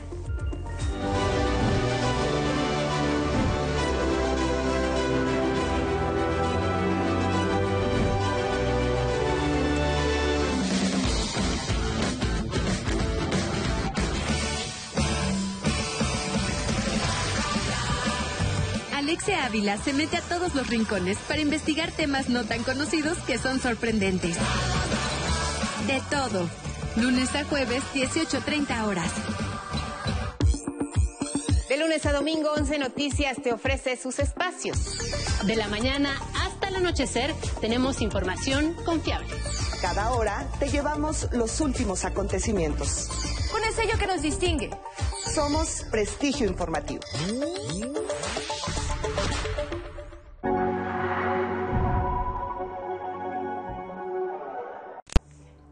Y amigos de Diálogos, hoy quiero platicarles de dos jovencitas que han luchado por sus derechos, los de niñas y adolescentes. Comienzo con Greta Thunberg. Miren, si fuésemos literales, diríamos que ella se hizo famosa por irse de pinta, ya que literalmente los viernes se reunía con sus compañeras y compañeros en Bristol y los dedicaban a manifestarse para defender el medio ambiente. Crearon en redes un hashtag que decía Fridays for the Future. Ella se volvió una voz internacional que inspira y une a millones de personas alrededor del mundo. Nacida en Estocolmo, a los ocho años ella empezó a entender los problemas del cambio climático. En 2015, eh, cuando también estaba cumpliendo sus 15 años, ella ganó un concurso de ensayo en un diario de su país con el tema medio ambiente. Tres meses después comenzaron las manifestaciones y todo se desató. Ahora, la verdad es que sus padres no eran activistas ambientales o algo, ¿eh? Su mamá, llamada Malena Eman, es una gran cantante de ópera, incluso llegó a concursar en Eurovisión. Y su padre, Svante Thunberg, fue actor, es descendiente de Svante Artemius quien ganó el Premio Nobel de Química en 1903 y que creó un modelo del efecto invernadero cuando nadie hablaba de esto en el mundo. Greta es una niña Asperger y ella dice que lo considera un superpoder. Ahora entendemos de dónde venía la pasión por defender su planeta, porque además es un derecho de nuestras niñas y adolescentes tener un planeta que sea habitable. Por eso Greta seguirá matando clase los viernes, seguida por millones de jóvenes en países como Inglaterra, Bélgica, Estados Unidos, Japón y muchos más. Ahora les platico de Malala Yousafzai. Ella, ella no se iba de pinta como Greta para protestar. Ella lo que quería era estudiar luchar por este derecho de todas las niñas y jovencitas. Le ganó el Premio Nobel de la Paz 2014 a sus 17 años. Fíjense, también ha recibido reconocimientos como el Premio Simón de Beauvoir, Premio Sájarov, Premio Internacional Cataluña. Con tan solo 14 años, ella empezó a escribir un blog para la BBC, donde utilizando un seudónimo denunciaba la situación de su ciudad natal ante la entrada de los talibanes, quienes habían matado a muchas personas de su pueblo y que también al llegar habían prohibido que las mujeres estudiasen. Empezó a ser conocida por su labor. Su mamá le recomendó que no anduviera a pie por la pequeña ciudad, que corría peligro, que utilizara coche o el autobús escolar. Sin embargo, a sus 15 años y a bordo del autobús de la escuela, sufrió un atentado por parte de un grupo armado. Sobrevivió de milagro. Un portavoz de los talibanes aclaró que intentarían matarla de nuevo y reivindicó el atentado explicando que la Sharia o su ley estaban en contra del modelo educativo para mujeres. Malala fue internada en un hospital en donde le extrajeron la bala que tenía alojada entre el cuello y el cráneo, pero muy cerca de la médula espinal. A lo largo de la historia, la sociedad patriarcal ha tratado de impedir que las mujeres recibamos educación. Sin embargo, nuestras hermanas predecesoras han seguido luchando por este, que es un derecho humano y que no debe de estar al contentillo de unos cuantos. Fernanda Tapia, para Diálogos en Confianza. Qué interesante todas estas historias de estas niñas, de estas adolescentes increíbles. Y bueno, sabemos que este 2021 viene con muchísimos retos para nuestras niñas y nuestros adolescentes, nuestras adolescentes en general, para todos, los niños también, por supuesto. Y entonces, bueno, a partir de lo que hemos vivido en esta pandemia, que ha sido durísimo, uno de los temas más fuertes que ha llegado a este pues a ser realmente preocupante es justamente la violencia en todos los ámbitos y justamente la violencia sexual también ha sido muy fuerte. Nat, adelante. Sí, Cris, de hecho en Facebook nos pregunta María Trinidad, con la pandemia, ¿derechos humanos están haciendo algo? Porque si los niños son abusados, ahora con el encierro será peor. Maltratos y abusos de todo tipo. Por favor, hagan algo. Podemos empezar, por favor. Sí, quizás como en este contexto de emergencia sanitaria que ya llevamos un año, 23, 27 de abril, ya no, marzo, ya no recuerdo, fue que se decidió que las escuelas cerraran y que las familias estuvieran en casa para evitar una situación de contagio mucho más fuerte. La comisión, compartir un poco cómo se estructura la comisión, como para entender un poco las funciones, yo la, trataría como de, explicar un poco como en dos grandes áreas. La que tiene que ver con defensa, que es todo el tema de eh, la, eh, la investigación de casos violatorios a derechos humanos a partir de la queja que se pueda presentar, que aquí es importante destacar que la comisión, al menos en el país, es la única que tiene la posibilidad legal de que cualquier niña o niño adolescente vaya a presentar la queja, ya sea físicamente o por teléfono o por correo sin necesidad de que vaya una persona adulta. Eso es bien importante. Eso es bien importante porque le da autonomía. No hay necesidad de que una persona eh, mayor de edad acompañe. Evidentemente. Puede ir solito o puede ir acompañado de sus hermanos, de por sus amigas, de sus amigos. Puede hacerlo por correo electrónico, por llamada telefónica, puede presentarse a la comisión, que ahorita es muy complicado para la orientación y lo que esto significa. pero me parece que es importante en este sentido reconocer que desde la Comisión estamos tratando de avanzar en términos de la autonomía que le significa a niñas y niños. Andrea, a mí me gustaría saber, por ejemplo, en el momento que hacen la denuncia, ¿cuáles son los pasos que después suceden? Porque eso es un poco lo que no se sabe y de repente da miedo. O sea, yo llego a este lugar, yo llego con ustedes o lo hago a través de redes, ¿y qué va a pasar después? Te tienes que eh, explicar un poco como cuál es la situación que te está pasando o por qué tú crees que tus derechos están siendo violentados.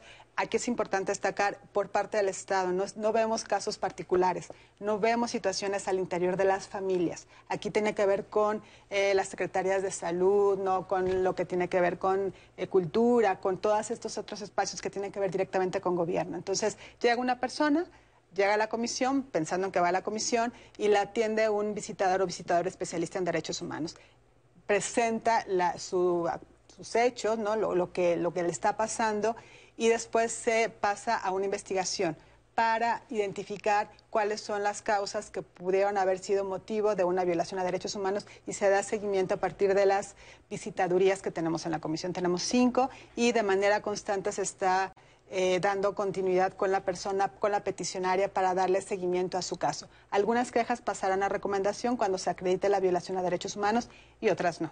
No, pero me parece que es importante destacarlo porque siempre hay acompañamiento por parte de la Comisión. Los casos no son sencillos. Hacer una investigación en materia de derechos humanos, a veces la necesidad, y lo platicábamos hace un momento, el poder decidir demandar ya es un tema fuerte, porque implica ser consciente que estás siendo violentada.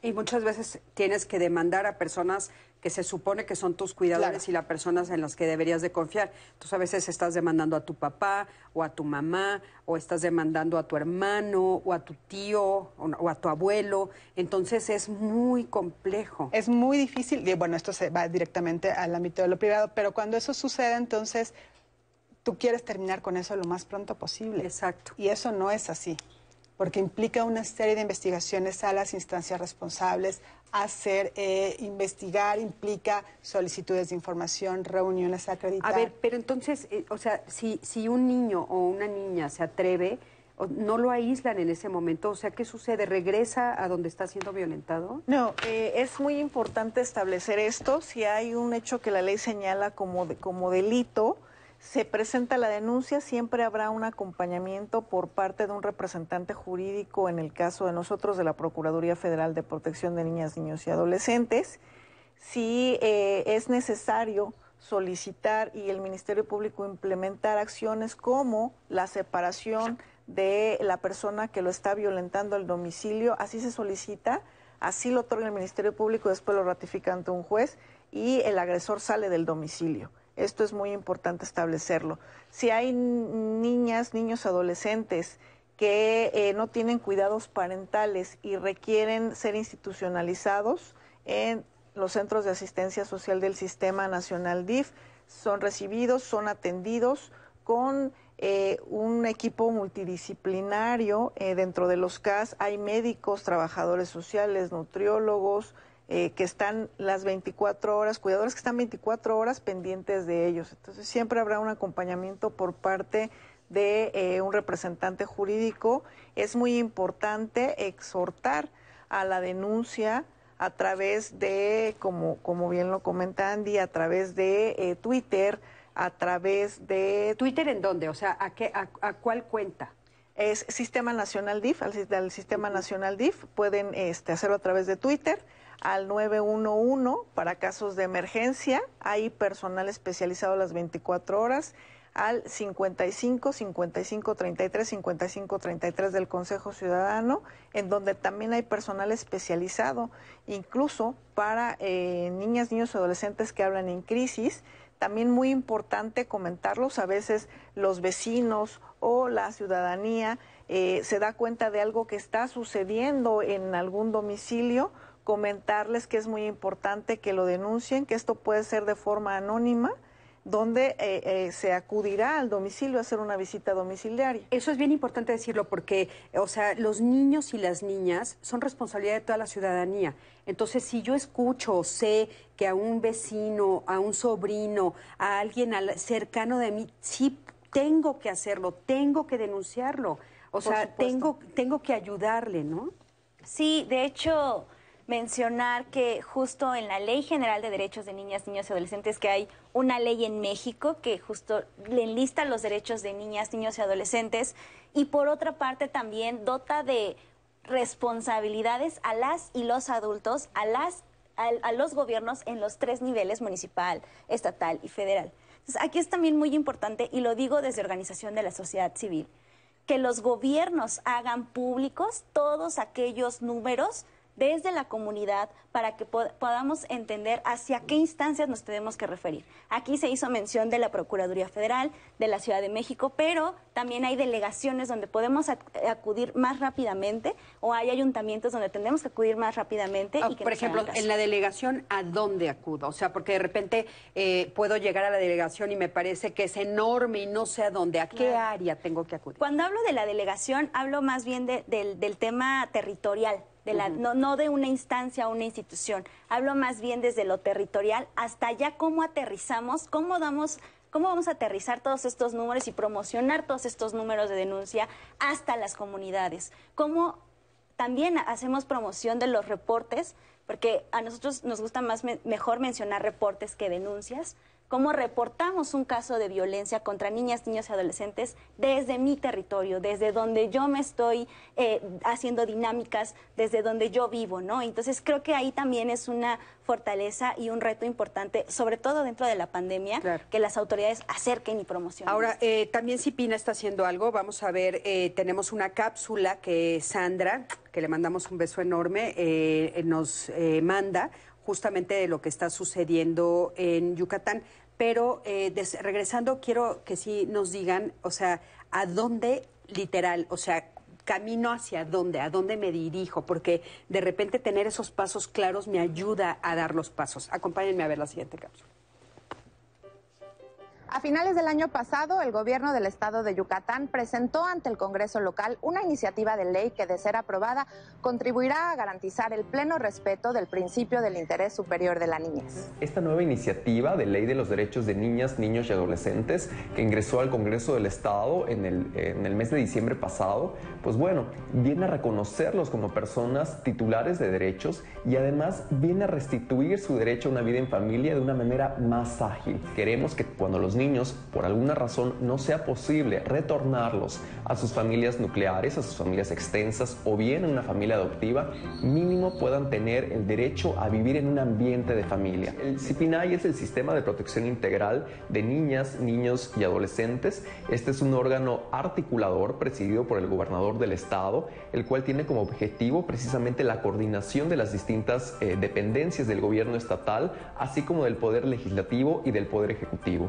nosotros hacemos que la política pública tenga la perspectiva de niñez y adolescencia. El sistema de protección al que le hemos denominado CIENAI hoy está en un proceso de construcción. Desde finales del año pasado estamos trabajando en la construcción de las fichas de indicadores, las cuales ya han sido eh, repartidas entre los distintos eh, organismos integrantes del CIPINA. Nos están capturando la información en un documento, documento que posteriormente se va a convertir en una plataforma virtual, la cual va a ser de libre acceso, completamente gratuita para la población, para que puedan conocer cuál es el verdadero diagnóstico y la situación de los derechos de la niñez y de la adolescencia en el Estado. Esta nueva ley es el cimiento para impulsar un mejor cuidado, protección y restitución de los derechos de niñas, niños y adolescentes de Yucatán, así como su atención integral. Bueno, qué importante, ¿no? Muchísimas gracias, Sandy. Y bueno, por supuesto queremos que esto sea a nivel nacional, ¿no? Que todos los niños tengan, niños y niñas tengan acceso a esto. Pero estábamos diciendo cuáles son los pasos. O sea, eh, yo hago la llamada y después me quedo en mi casa, o hago la llamada y van a venir por mí, o puedo ir caminando, o sea, decías por delegaciones, pero yo me refería ahora sí que a la estructura, para saber, para que, eh, o sea, cuando yo tengo información, entonces me da menos miedo, hablando otra vez de emociones. ¿Cómo es? Sí, justo. Yo realmente eh, mencionar acá que me parecería que de, y ya se había mencionado atrás, que hace el año pasado se publicó un protocolo justamente donde se menciona como de esto de, desde lo que pasa, digamos, atrás de cámaras, ¿no? ¿Qué es lo que hacen las instituciones, cómo se coordinan y hablar justamente del subsistema, que, que es como una interconexión de varias instituciones que empiezan a funcionar y hacer dinámicas para poder proteger a una niña, niña adolescente que ha sido vulnerada o vulnerado en sus derechos una persona puede ir puede acudir a estas instancias que de acuerdo a la ley general son las que tienen que activarse y dar el acompañamiento durante eh, después y posteriormente para la, la, incorporación de niñas, niños, adolescentes en los derechos que les han sido vulnerados y es la Procuraduría de Protección de Derechos de Niñas, Niños y Adolescentes. Entonces, desde la Procuraduría, una persona se acerca, sin embargo, y es, voy a volver a regresar todavía, que hay algunos municipios que no tienen, pues no hay una procuraduría o no hay una instancia de procuraduría de, protección. No hay una instancia donde, una estructura donde yo pueda ir desde los municipios o desde las, sobre todo en municipios rurales, donde yo pueda ir y meter una denuncia o que me den todavía el acompañamiento y la perspectiva de niñez durante todo el proceso administrativo o judicial de ser el caso, ¿no? Mm, Entonces, eso es preocupante. Llamamos, eh, llaman por supuesto, eh, eh, la Procuraduría de Protección envía una visita domiciliaria que, hay que hacer, llamar, eh, dejar que acuda la Procuraduría de Protección, dar este acompañamiento. Si estamos ante hechos que la ley señala como delito, la Procuraduría de Protección presentamos la denuncia ante el Ministerio Público y solicitamos las medidas de protección correspondiente para la niña, niño, adolescente también pueden acudir directamente a las fiscalías especializadas en atención de niñas, niños y adolescentes, en donde eh, se les siempre estarán en presencia de un asesor jurídico, así está, establecido en la normatividad que habrá un asesor jurídico. Y también eh, recordarles que la Ley General de los Derechos de Niñas, Niños y Adolescentes dice que siempre que una niña, un niño o un adolescente estén eh, en un relacionados en un procedimiento administrativo, en un procedimiento jurisdiccional, las autoridades, como son el Ministerio Público, como son los jueces, tienen que dar aviso a la Procuraduría de Protección para que un representante jurídico especializado en niñez esté dándoles acompañamiento. Muy importante.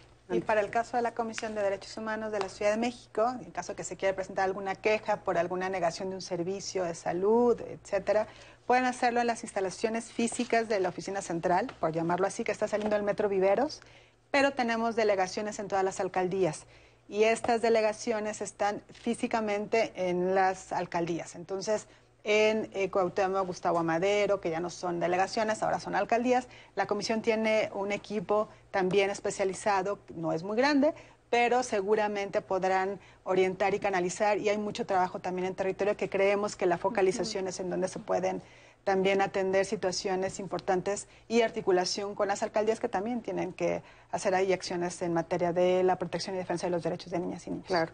Bueno, pues este programa es eh, un llamado, ¿no? Por supuesto, para que todo esto pueda ser a nivel nacional, por supuesto, y que tengamos eh, pues más, más cuidado, ¿no? Más cuidado integral para los niños, las niñas, este, y por supuesto los, las niñas y, los, y las adolescentes, que es de lo que estábamos hablando el día de hoy. A forma de conclusión, ¿qué quisieras decir? Que tengan confianza en las autoridades, eh, que se acerquen. Sabemos que es muy eh, difícil, lo platicábamos, el llegar ya y el levantar la mano y decir me está sucediendo esto y, que estamos eh, comprometidos, Estado y sociedad, para darle continuidad y para darles apoyo a nuestras niñas, niños y adolescentes. Muchísimas gracias, de veras, Dulce, muchas gracias por todo lo que nos compartieron el día de hoy. Adelante, a forma de conclusión. Sí, mencionar que justo como organización de la sociedad civil desde World Vision México, consideramos fundamental que se fortalezcan todos aquellos mecanismos institucionales, hablando del sistema de protección de derechos de niñas, niños y adolescentes, de la Secretaría Ejecutiva y de las Procuradurías, que son quienes se activan para proteger los derechos de niñas, niños y adolescentes queremos que las y los adultos hacernos responsables de proteger a los, los, derechos de niñas, niños y adolescentes, no solamente los sociales, sino contra la violencia, sino para que ellas y ellos participen y justo pues hacer un llamado a los tres órdenes de gobierno para poder fortalecer, hablar de fortalecimiento y no de la desaparición de estos eh, mecanismos de protección. Por supuesto. Y bueno, recuerden que estamos hablando de niñas y adolescentes justamente por esta semana y sobre todo porque son las más vulnerables. Adelante, André.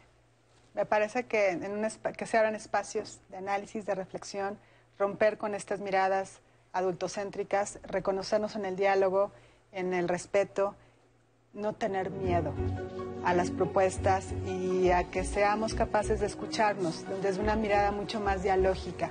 Los derechos solitos, si hay respeto, vamos avanzando hacia allá. Muchísimas gracias. Al contrario, muchísimas gracias a las tres, de veras, Nat también. Gracias, a nuestro auditorio, de, veras todo todos los comentarios que ustedes nos, nos hacen, eh, todo lo que nos platican a través de las redes y las llamadas son importantísimo para nosotros. Muchísimas gracias a ti que siempre estás del otro lado de la pantalla viéndome. Yo soy Cristina Jauregui. Felicidades a todo el equipo de Diálogos por estar estrenando este nuevo foro. Estamos muy contentos. Gracias a nuestra jefa Gina. Besitos a todos. Nos vemos la próxima semana. Hasta luego.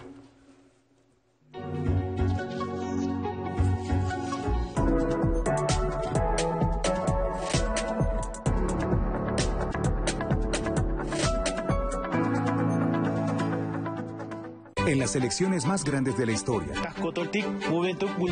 Orientación sexual, identidad y expresión de género. Edad, nivel educativo. Condiciones de salud o discapacidad. Tenemos derecho a participar y a votar. Porque nuestro voto cuenta igual. El INE garantiza nuestra participación con protocolos de atención y medidas sanitarias. Sin ninguna diferencia y en igualdad de condiciones. El 6 de junio, el voto sale y vale. Contamos todas, contamos todos. INE.